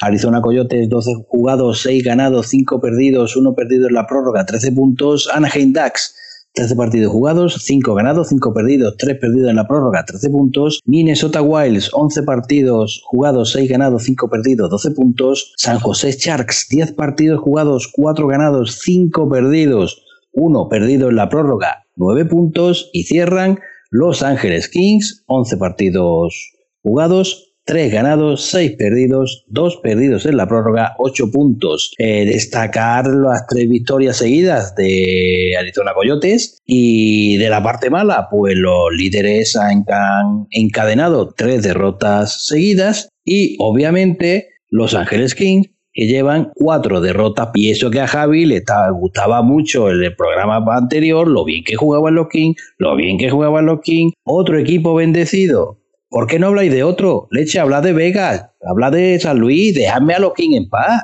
Tengo muchas ganas de escuchar a Javi hoy, porque realmente tiene de todo. Tiene a sus Sharks, a los Yotes. Venga, va, dale, Javi. A ver, es un poquito. A ver, esta división luego es la que nos alargamos más, pero joder, también la más entretenida, porque joder, tiene buenos equipos. Tienes ahí a. Tienes a Blues, tienes a Vegas, tienes a Colorado. Eh, o sea, potencias las tienes ahí. Y luego, pues tienes, pues, lo que, hemos hablado siempre, tienes las dos, eh, la, las dos partes diferenciadas. Y luego, pues, los que se supone que va a estar un poquito en medio, como Coyotes y Minnesota. A ver, esta, semana es lo que yo decía, por ejemplo, el tema Coyotes. Yo decía, Coyotes, esta semana se va a retratar de qué va a pasar esta temporada, qué proyecto va a ser. Si va a ser un proyecto perdedor y vamos a ver a quién vendemos, o va a ser un proyecto que, oye, pues ya se ven cositas y puede tirar para arriba. Pues ha sido un poquito pichi picha. O sea, y gracias al cambio de calendario, porque al final con los aplazamientos de Minnesota llegaron al acuerdo para volver a jugar con con Blues. Y hombre, Blues, que son ahora mismo equipo aspirantes a todos, yo creo que siempre detrás de Vegas. Yo creo que va a estar con Colorado o Blues. Yo creo que va a estar ahí la cosa. Pero bueno, decía, bueno, pues se la puede jugar con Colorado, a ver qué, qué pasa. Y se ha demostrado que ha llegado a Arizona y le ha ganado de cuatro partidos, le ha ganado tres. Y el primero, no te creas, le costó, o sea, por la mínima. Entonces, oye, pues buena noticia. Yo creo que está un fire Keller pero sobre todo me gustó la actitud del partido de ayer. O sea, era gol de Blues, gol de Arizona. Gol de Blues, gol de Arizona. Que te meto Riri 2, no te preocupes, que yo te empato. Y en el último segundo, y cuando dice en el último segundo, es el último segundo, te marca Keller en empate que lleva un par de partidos un fire. Y esa es la actitud que yo creo que le que decía, Arizona si saca esa actitud, si mete goles y sobre todo sigue con su juego defensivo que es lo que le caracteriza y con un Kemper como el de ayer, digo, puedo estar a playoff tranquilamente a este ritmo, a este nivel. Entonces, Garland está on fire, Dvorak no para, Keller se ha enchufado también. De momento sigue. Larson sigue, sigue de baja. Yo creo que en el momento que regrese, si seguimos a este nivel, yo creo que, que el equipo se va a poder meter. Y oye, yo creo que una semana, sobre todo, jugar cuatro partidos con el mismo equipo es muy jodido, ¿eh? porque esto es como en Copa. Dice, mm, cuando en el fútbol Copa del Rey, Liga, dice, si juegas dos partidos seguidos con el mismo equipo, es raro que ganen los dos. Porque al final te coge la medida. Son dos semanas entrenando contra un equipo. Pues imagínate una serie de cuatro partidos contra el mismo equipo. Al final te conoces debilidades y tal, y es que es raro. Joder, pues yo le, doy un meritazo que te caga de ganar tres de cuatro y el primero por la mínima. Entonces, bueno, por actitud, sobre todo me quedo con eso. Y yo, o sea, y una cosa que me llamó la atención fue que el único partido que pierde Arizona contra, en esta serie contra Blues es el partido en el que más tira. Efectivamente, te das cuenta, en, todo lo, en toda la serie, Arizona empieza, pero brutal. O sea, a lo mejor le mete eh, un partido de 6-0 en tiros. Y dices, hostia, cuando se supone que estás contra los Blues, joder, que está, tiene una, una delantera bastante buena. Y yo sobre todo me quedo con la actitud y yo creo que lo bastante positivo. Luego también destaco Vegas, que están como un cohete, decías tú, a ver cómo vienen de, de la del parón este del COVID y han regresado brutal. O sea, me parece que están increíbles y van, van segundos por el tema de que lleva menos partidos jugados. Pero vamos, yo creo que ahora mismo son los que van a liderar. Colorado, pues ahora tenía el parón, a ver qué tal le sienta. Lo que hemos dicho, a lo mejor Maquino, joder, le ha venido bien este parón para recuperar ahí a jugadores lesionados. No hay mal que por hoy no venga, yo creo La que ha conspira, sido no, ella. casualidad. Yo creo que sí, joder, no, joder, no puede ser. Y luego, pues, a ver, Los Ángeles a mí me gustaba, me, me ha gustado cómo, cómo estaba jugando, la verdad, me sorprendía de lo que se esperaba de ellos, que es un año de transición y que vaya... eh, Yo creo que tiene un muy buen equipo, yo creo que de aquí a unas dos temporadas va a pegar el subidón, pero bueno, de momentos, pues yo creo que se esperaba lo que está haciendo precisamente Chicago esta semana. Pues estar ahí, divertir, estar viendo a los jóvenes cómo van mejorando y este año de transición ya con bretecitos verdes. Aunque no sé si era Kopitar el que ya decía que tenían equipo para, para meter en playoff, eh, yo creo que no.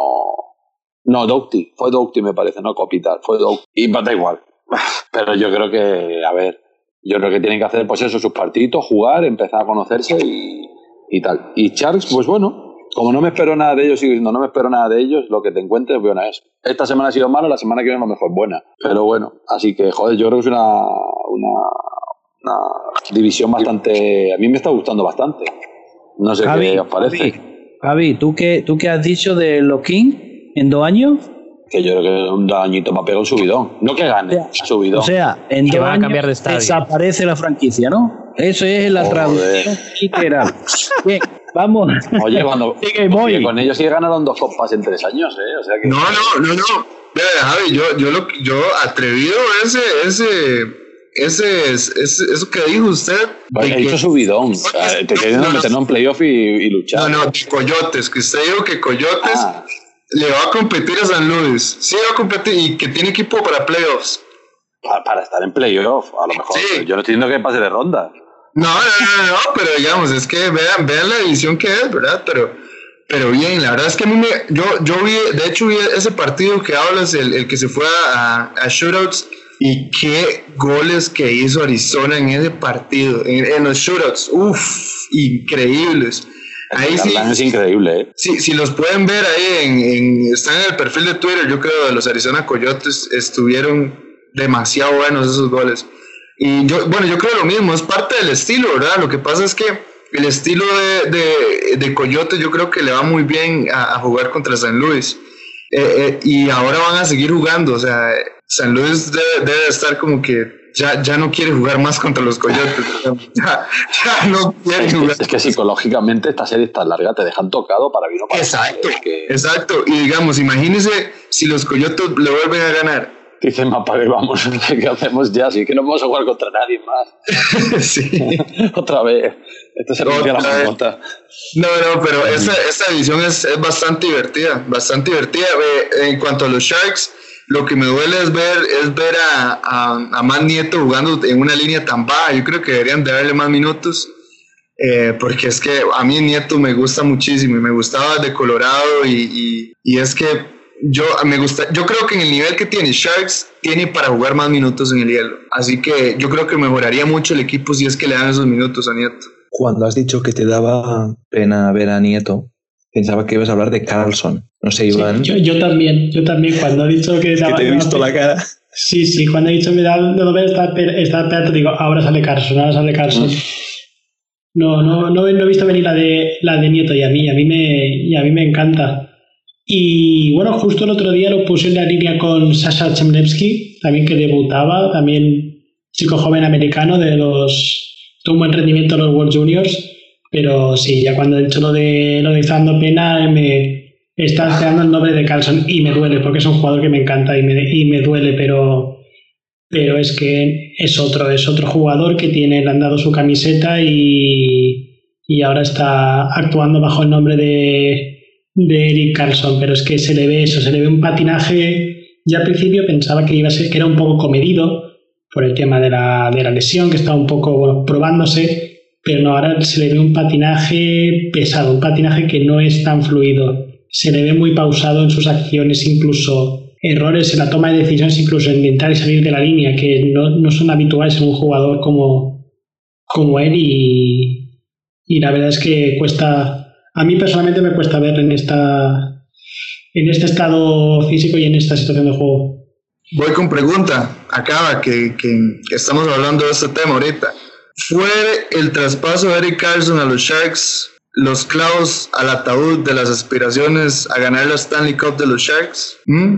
¿Qué, ¿Qué, piensan ustedes de eso? Ese, ese traspaso va a traer cola, va a traer cola ese traspaso, ese traspaso y las, y las implicaciones salariales y de draft que ha tenido y va a tener para, para San José van a, van a resonar mucho y más eso, viendo las, la situación ahora que está Carlson, aunque, claro, en el momento del traspaso, a ver qué, qué defensa se podía asemejar a lo que aportaba Carlson, que no deja de ser incluso a, día de hoy el molde ideal de muchos de muchos defensas, que, que es lo que busca otra franquicia, buscar un molde similar al de, al de Carlson. Pero aún así, bueno, yo creo que San José tiene algún, le falta todavía para, para renovar el fondo de armario joven, pero tiene ahí algún que otro, que otro jugador que, merece la pena ir, ir siguiendo.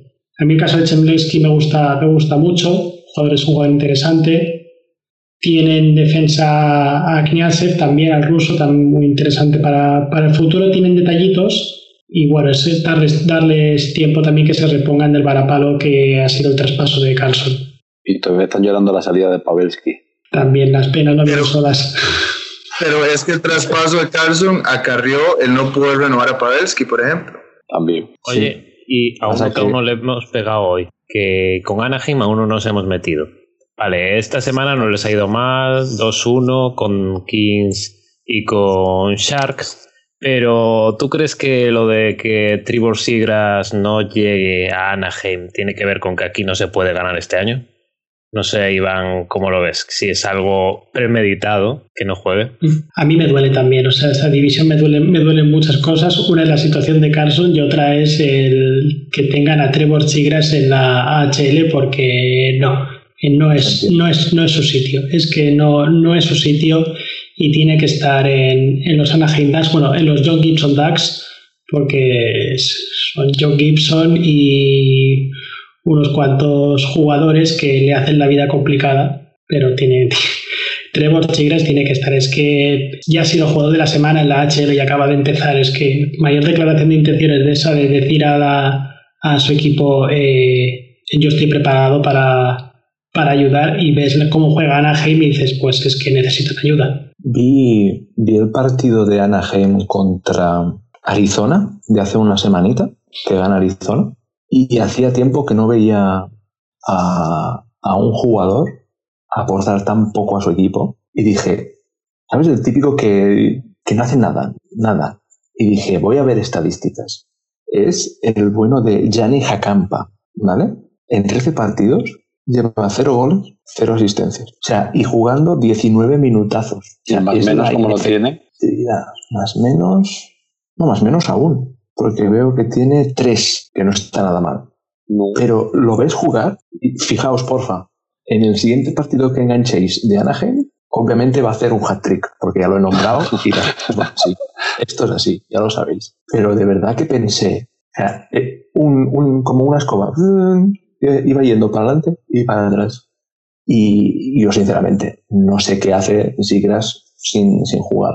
Cada vez soy más de la religión de Moy de, que esto es un tanking encubierto de Anaheim y no sé, querrán ahí montarse eh, los, los, Rangers de 2023, ¿sabes? De juntarse ahí con tres cracks de los últimos tres drafts. Si no, simplemente...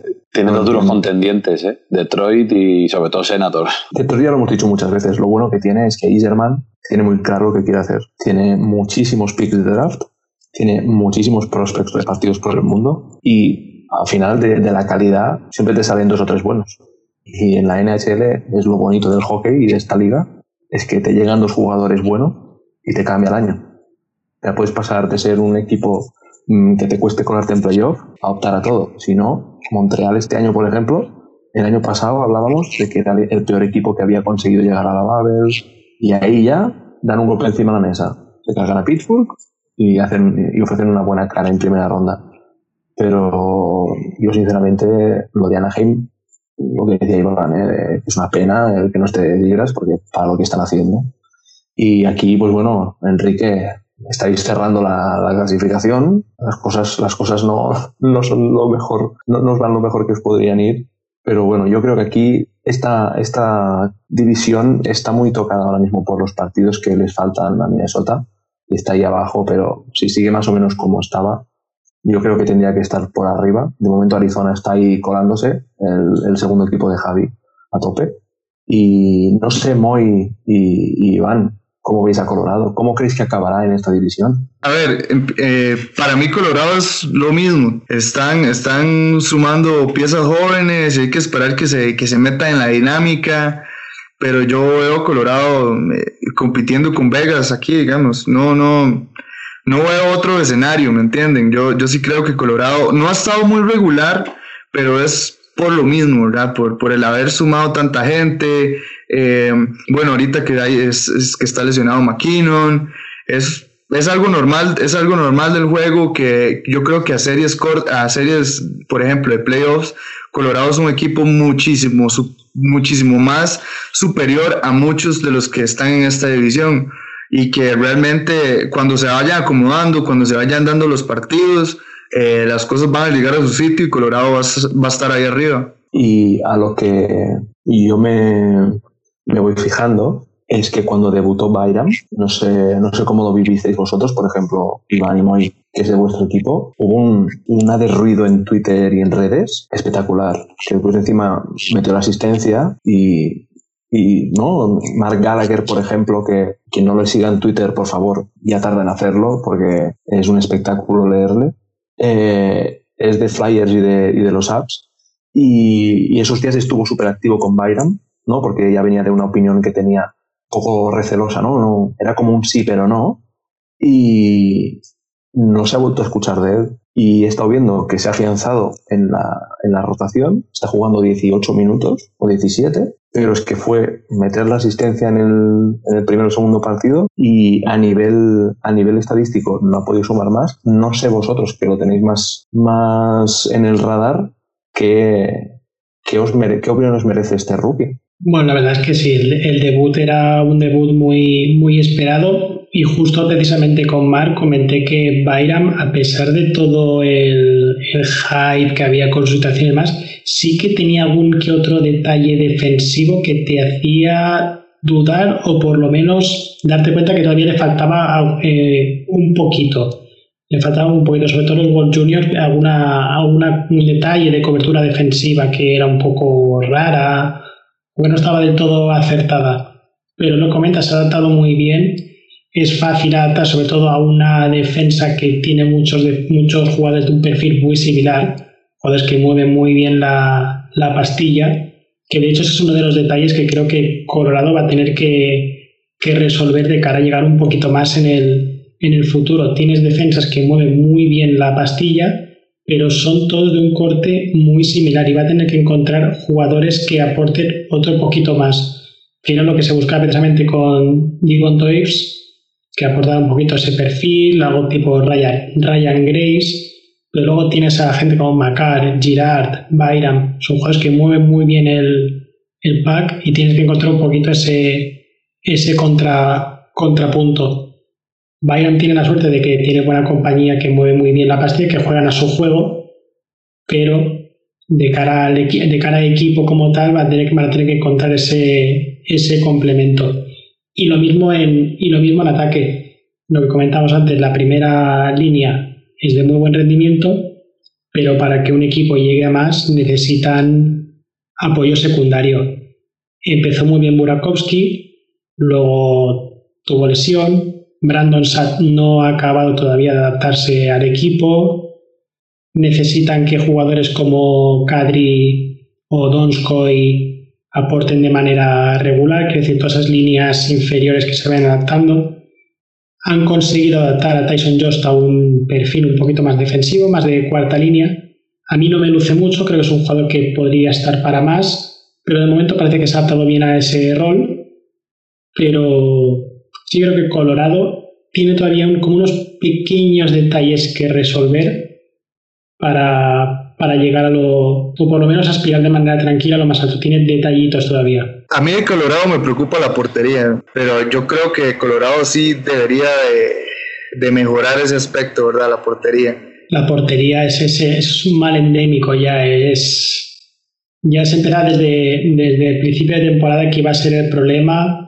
Ya el par, el par de porteros ya diría, bueno, pues podría agradecer un, una subida de nivel, pero es que encima ahora Fransus se ha lesionado, está jugando con Miska, que es el tercer portero, que no, con todo el cariño, no está para, para jugar de manera regular, así que ese es otro de los detallitos que va a tener que resolver Colorado. Y una vez terminada la disección de las divisiones, vamos a ver cuáles han sido las sorpresas y las decepciones de esta semana. Javi. Para mí, sobre todo, yo creo que la sorpresa, sobre todo, yo creo que ha sido Tampa, clarísimamente. Yo creo que es Tampa.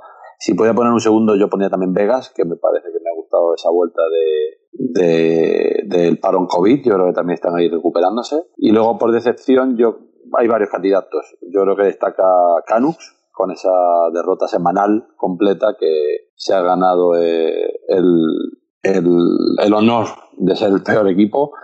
Aunque algún equipito le sigue, como Nashville también que anda por ahí, y algún otro, pero vamos, yo creo que es Canucks la decepción de la semana. Moy, ¿la estrella para quién va? Bueno, vamos con las tres estrellas de la semana, que son mi ranking, a mi opinión, que me dieron la libertad acá en el programa. Eh, número uno, la mejor, el mejor jugador, la estrella sin duda, David Pastrnak. David Pastrnak fue eh, un cambio motivacional de, de de, de, química en el equipo de Boston increíble, que lo hemos visto, por eso Boston está donde está, en el partido contra Flyers, que, que hace un gol que, ojo, si no es candidato a uno de los mejores goles de la temporada, que vayamos a ver.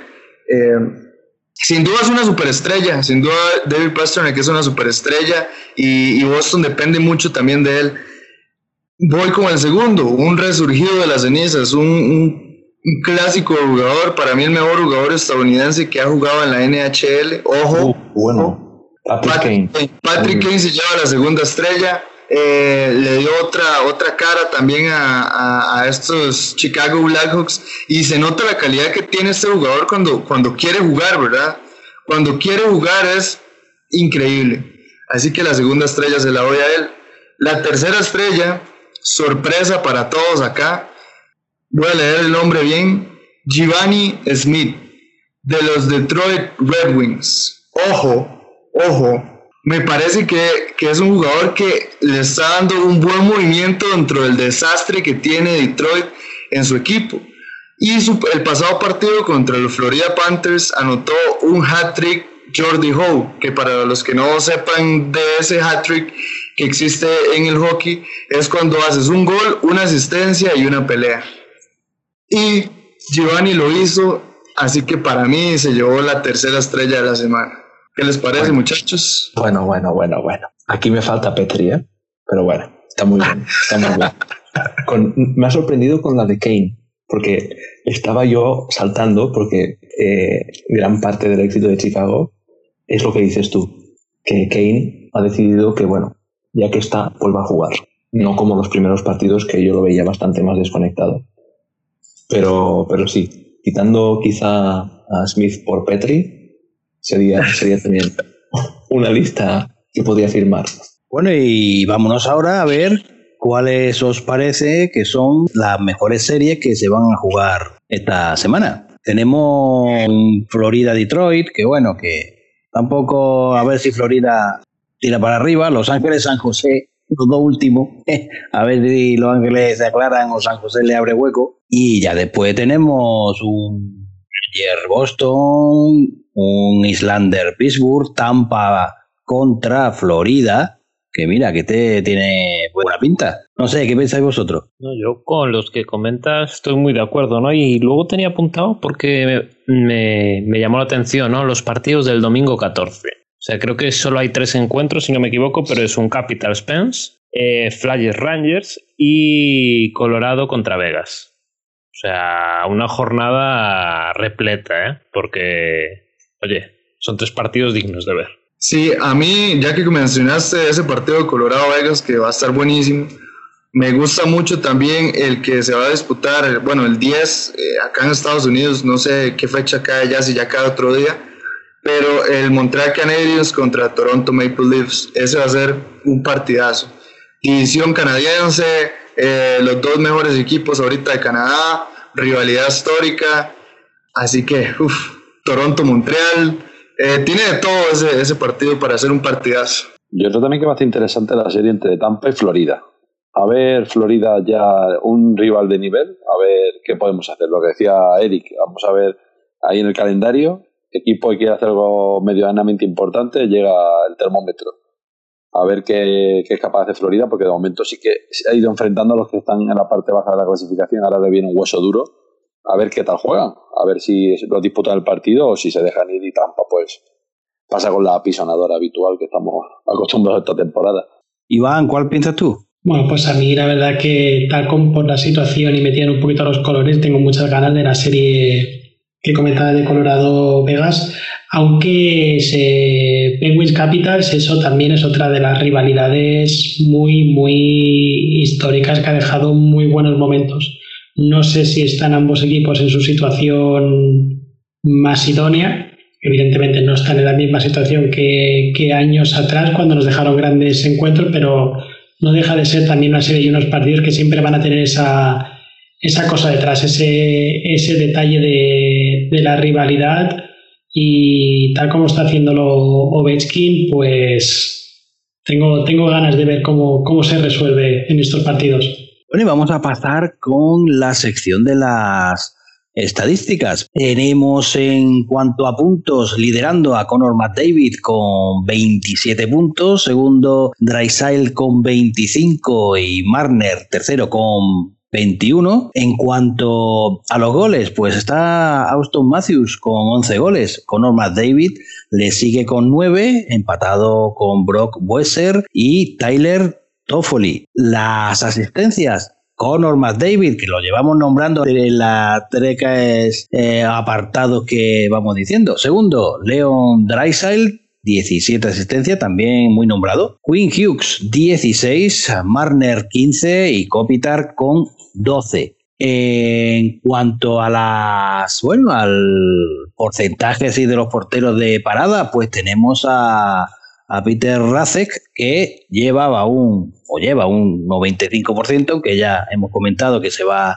a la Injury Reserve. Mackenzie Blackwood, pues también con un 95%. Fleury ya tiene un 94%. Y Jake Allen también con un 94% en los cinco partidos que ha disputado. Penalty Minutes liderando una semana más a Tyler Myers con 31 minutos. Mark Borowiecki 29, empatado con Antoine Russell, también 29, Ben Chiarot 26 y Austin Watson 23. Ya si nos vamos ya a, las personas buenas, estas que tienen menos de 10 minutos, pues nos tenemos que ir al puesto 25 con Ryan Getzal. O sea que llevan ya una semanita dándose caricias. Bueno, vámonos a ver a los... Eh, a los equipos que lideran la tabla de goles por partido y es Montreal la que lo lidera con 4 con 20 goles por partido. Toronto va segundo con 3 con 69, o sea que los cuáles son los que más reciben? Pues Ottawa. Ottawa tiene una,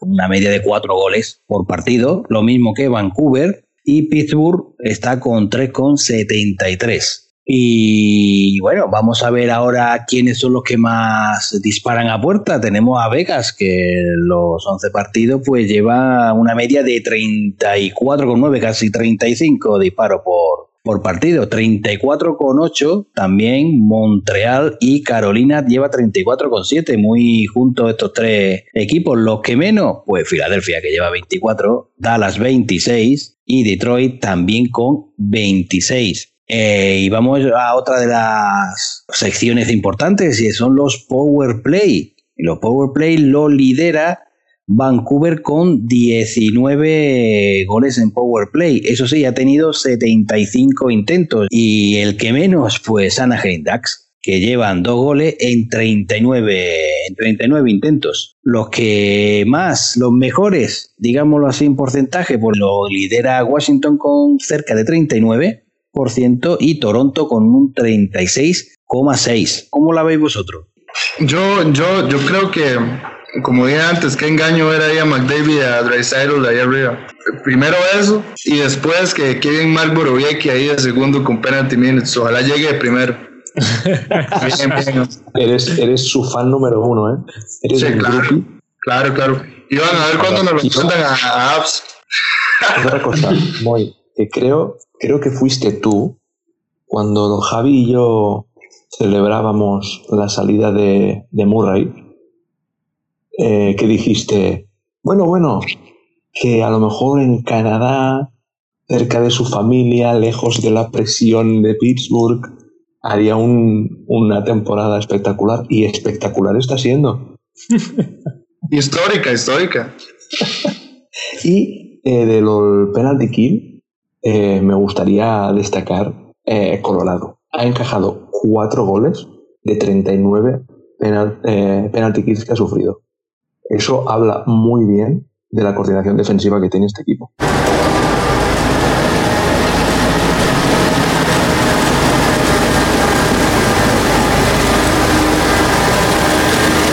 Y arranca la Zamboni de Eric.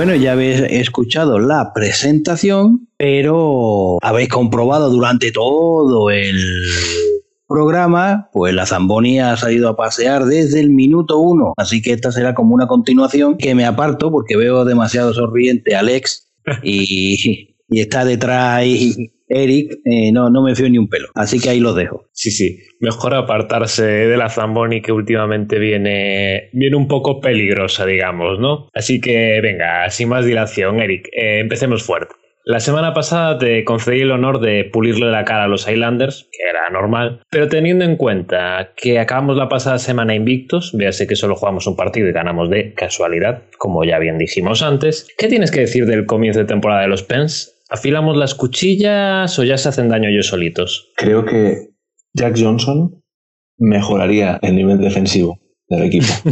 No, es coña, ¿eh? No, no jodamos. Que yo entiendo que quieran que el rookie Joseph le suba la moral, pero de ahí a todos jugar peor para que él destaque, me parece, vamos, una, una falta de respeto a la competición. Y nada, como coletilla, Marino, cuando quieras, eh, crack. Lo estamos esperando. Y vamos con otra franquicia que no levanta cabeza. Es que, es que es hablar bien de ellos, de los Vancouver Canucks, y esto se nos viene abajo. Se han comido 26 goles en 5 partidos. Sí, 26, habéis escuchado bien. Y claro, solo saben conjugar el verbo perder. ¿Qué hacemos con esta gente?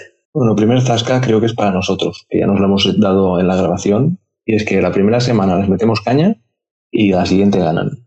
La, segunda les mimamos y después pierden. Ya estaría bien dejar de equivocarse. Y a mí lo que me sorprende es que, claro, con seis goles en contra, todos los partidos que juega eh, son fuera, porque su pabellón es de, es de los rivales, ya no es suyo. Y que veas a Spezza que con el taca-taca te mete tres goles, pues es para hacérselo mirar. Y a ver, no todos van a ser equipos que nos hacen llorar, ¿no? Vamos a, a ver qué opinas de los Maple Leaf, ¿no? Dos victorias, aunque sea realmente contra Vancouver, y parece que están muy enchufados, ¿no? ¿Crees que la dieta de Matthews ha sido milagrosa? ¿O quizás será que Tavares ya ha recibido el sueldo este mes? Tavares nunca dará lo suficiente por lo que cobra. Eh, yo siempre defenderé que Matthews está infravalorado. Ojo, que se le valora, y este año seguramente más que nunca. Pero nunca está en la conversación de top élite, mega crack, máquina, pantera, tiburón. El de casito ya, hombre. Y a ver, bueno, Eric, es momento de seguir haciendo amigos, porque eso nos gusta mucho, ¿no? Tener amigos entre los jugadores de la NHL es nuestro mayor objetivo en este podcast. A ver, parece que Patrick Lane está teniendo sus más y sus menos con Tortorella, así que ahora que nos acercamos a San Valentín, ¿cómo crees que podrían zanjar sus discusiones y volver a ser unos tortolitos? Lo de Tortorella y tortolitos puedes cortarlo, ¿eh, Enrique? Que a lo mejor me quedo solo riéndome. El semantismo, ¿eh? Mira. Y ha, sido, ha sido lamentable, sí, pero lo voy a dejar para que aprendas. Corta y al pie, Lex la mejor manera que tiene Lane de contentar a Tortorella es comprarse un disfraz de Dubois del 2018. Además, ahora están de oferta. Eh, venga, vayamos ahora a buscar algo de sol para despedirnos, que aunque que aún nos vamos a congelar con este paso que hemos hecho por Canadá, ¿no? Eh, ¿Crees que alguien ha lanzado una maldición sobre los Kings? Aunque a Enrique le pese, ya van cuatro rotas consecutivas para la de Los Ángeles, ¿eh? Mira, yo, yo creo que se, se habían empezado a poner demasiadas expectativas en el equipo angelino, la verdad. Y esta va a ser la primera vez que la Zamboni pase por encima de un compañero. Eh, preguntémosle a Javi, que le gusta mucho cómo juegan. Y nada, un besito a Javi con cariño. Podría ser peor, podrían ser los Sharks o los Yates. El santo. Me podía ser peor, ¿eh? pero bueno, a partir de ahora puedo ser el cura del podcast, que voy bautizando y voy dejando bendecido, echando el agua bendita. No se me ve por aquí el aurea, aquí, así. Yo creo que era un exorcismo. Pero, oye, oye, pero los coyotes sí que los dejé bendecidos y creo que aquí fue también. A un par de ellos sí que dejé bendecidos, pero luego los otros. Sí, hombre, está bien. Uno de 32 franquicias, wow. Claro. Oye, devolveme mi pierna que me estáis atropellando con la Zamboni. Eric, Eric, ¿Qué pasa? ¿me puedo subir un momento a la Zamboni? Sube, sube. Aquí hay sitio para todos. Ah, vamos, vamos. Sí, pero devolveme la pierna.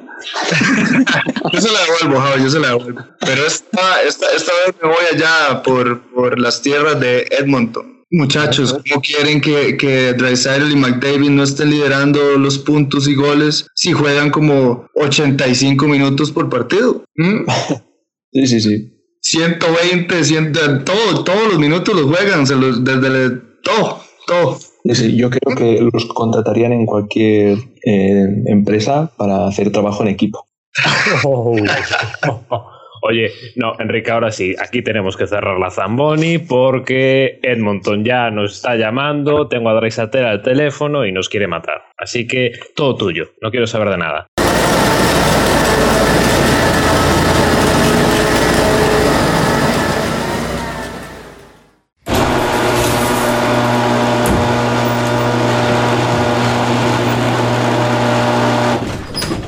Bien, y una vez cerrada y echado el cierre al garaje, vamos a irnos con la Liga Nacional de la mano de Curro Rodríguez, arroba Curro Neuro, que nos va a traer pues todas las novedades sobre lo que ha ocurrido en las ligas nacionales esta pasada semana. Grande curro.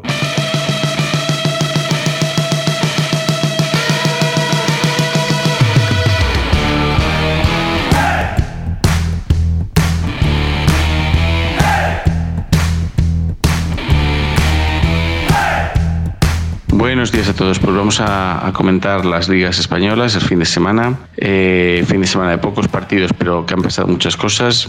Empezamos por la Liga Nacional de Hockey Hielo, la LNHH, en la cual los dos partidos que había programados inicialmente entre Majadahonda y Barcelona, dos partidos aplazados, se volvieron a aplazar para finales de mes eh, por un caso positivo en Majadahonda y solo se disputó el partido entre eh, y Jaca. Bien, pues pasó lo que venía pasando las últimas semanas.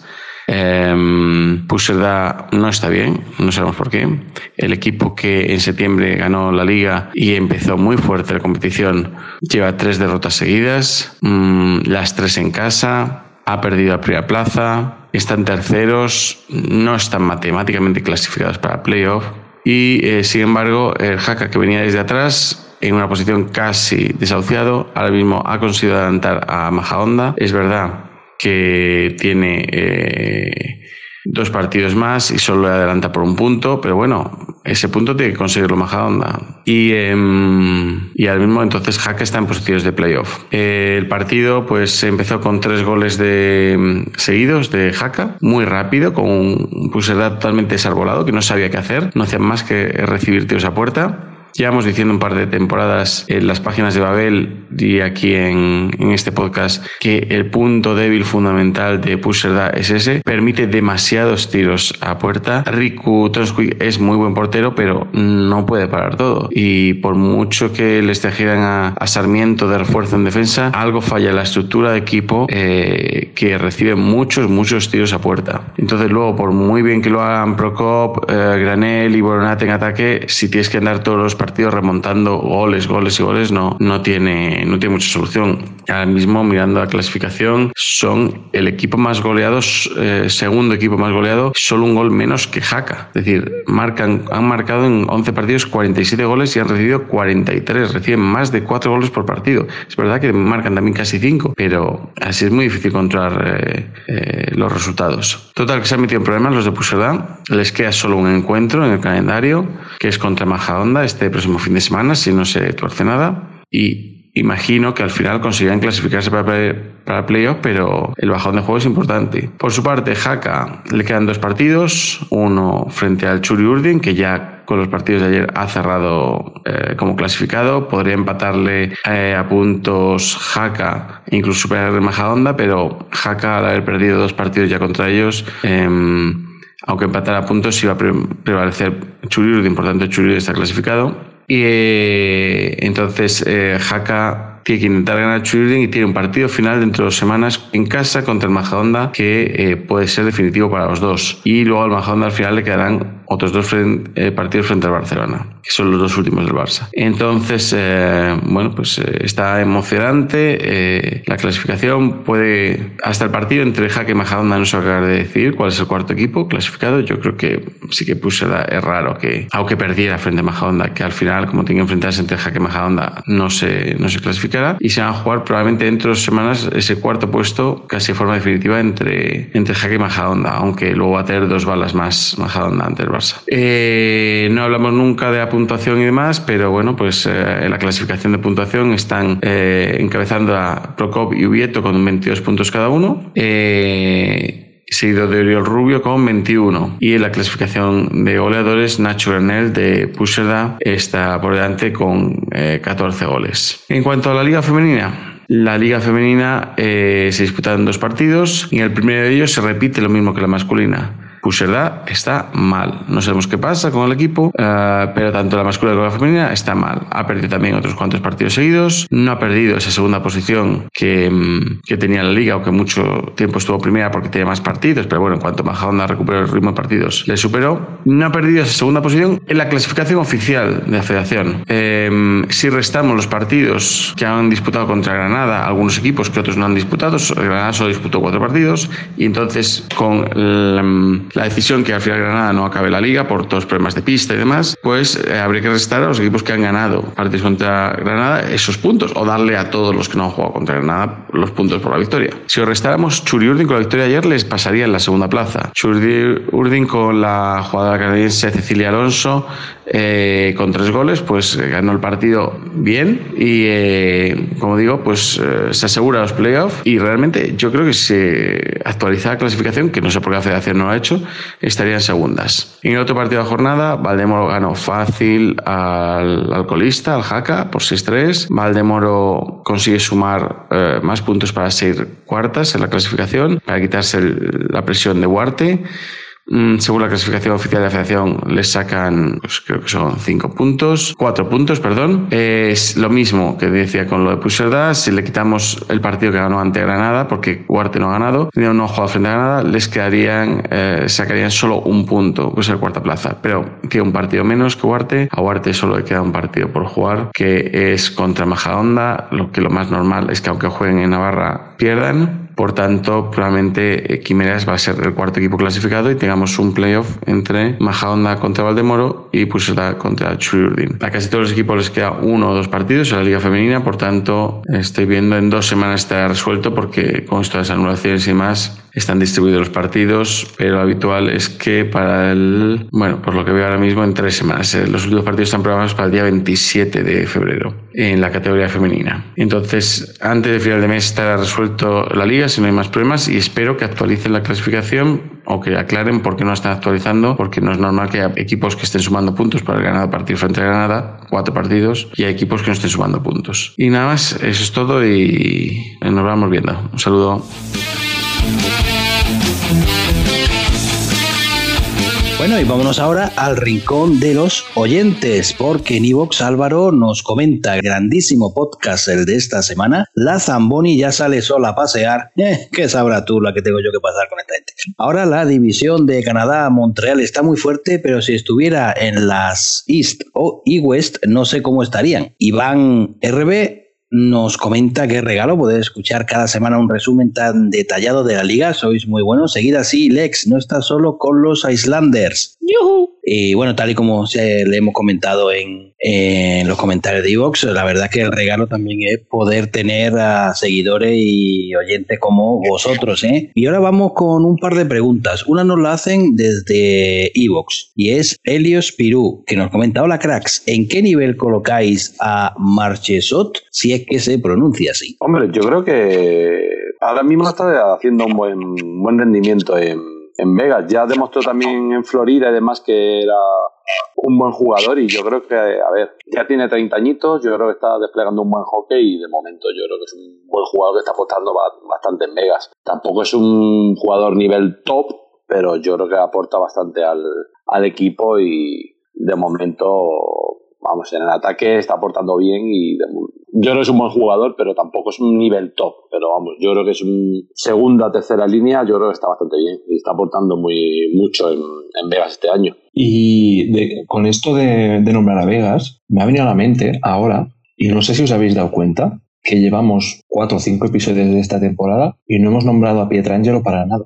Iván, ¿qué te, qué te merece el traspaso del, de la free agency? ¿Qué opinión te merece? Igual esto es lo de si no hay noticias es que son buenas noticias.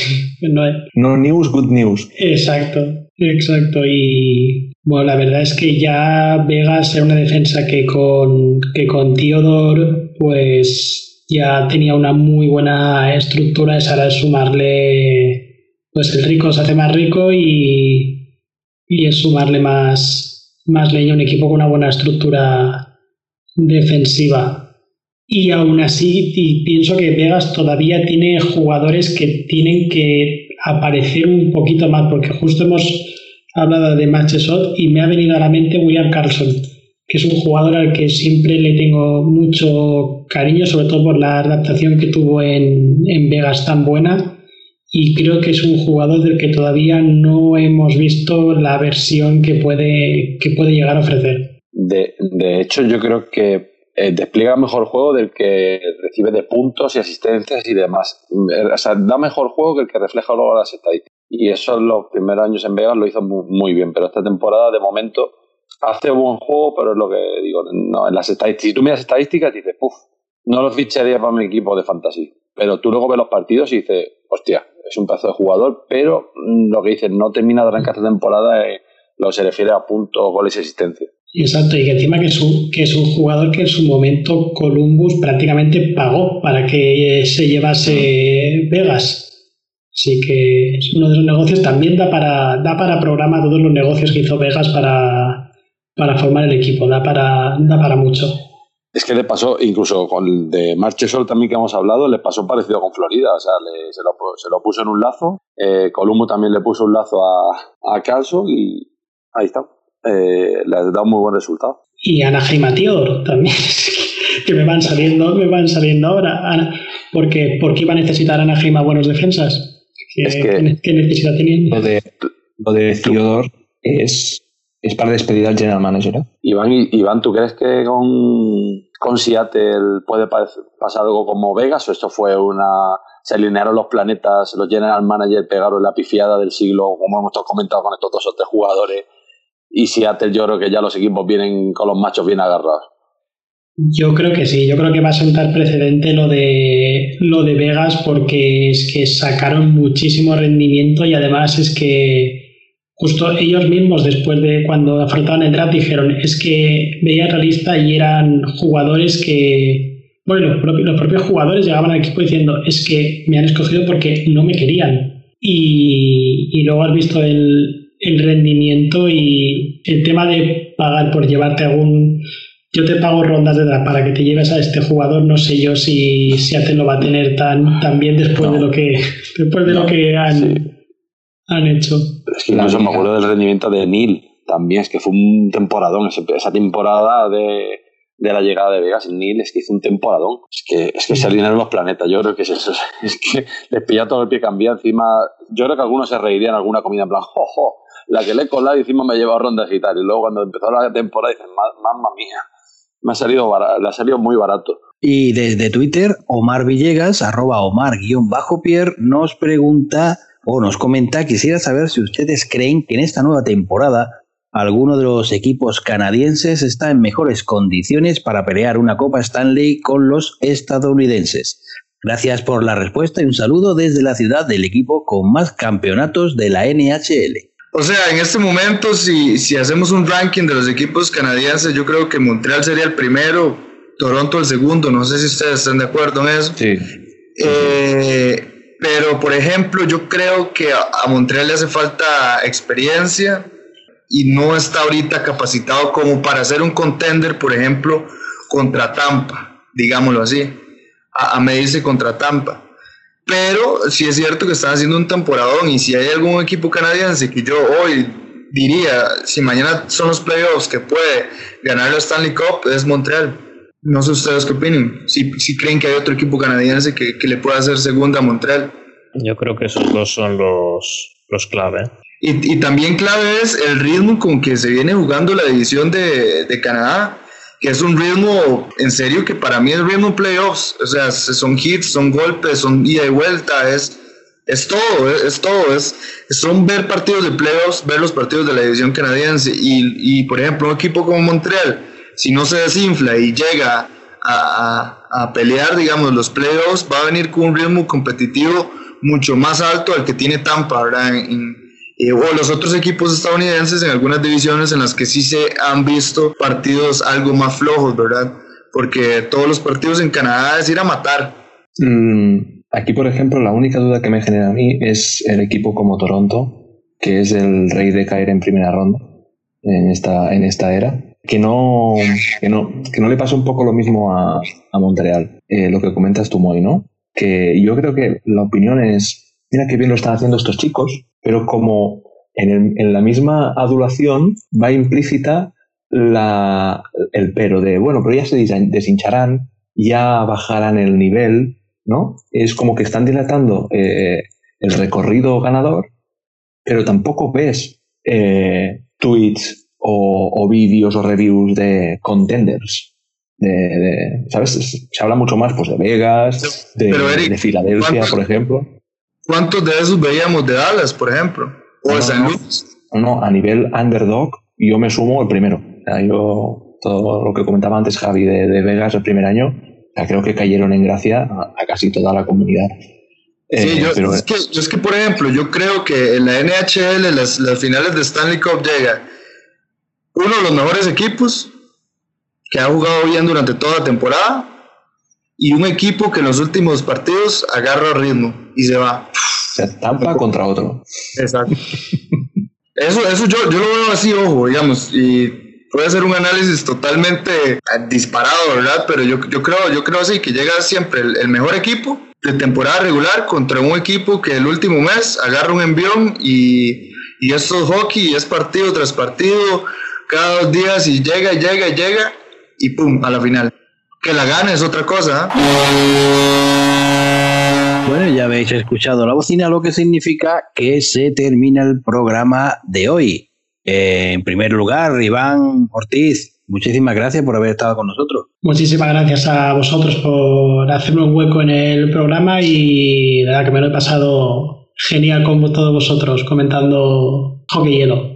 Bueno, y esperemos que no sea la última vez, ¿no? Que vengan más. Y tanto, y tanto. Yo encantado de pasarme por aquí con, todos vosotros y, de pasar un buen rato, que de verdad que lo, he disfrutado muchísimo. Y recordad que podéis seguirlo en arroba y Ortiz M. También lo podéis escuchar, lo podéis ver en 217. También podéis leer sus newsletters o su, su, newsletter Off the Floor on the Board. Y vamos también con la ronda de despedidas. Eric, muchas gracias. A todos los que hayan aguantado el episodio de hoy, que creo que va a batir récord de duración. Un abrazo. Lex, muchas gracias. Un placer, como siempre. Javi, muchas gracias. Un saludo como cada semana y con una pierna menos que se la lleva la Zamboni. Muy, muchas gracias. Gracias, gracias a todos los que llegaron acá. Pues nada, muchísimas gracias a todos y nos escuchamos en el siguiente programa. Adiós. Adiós. Adiós.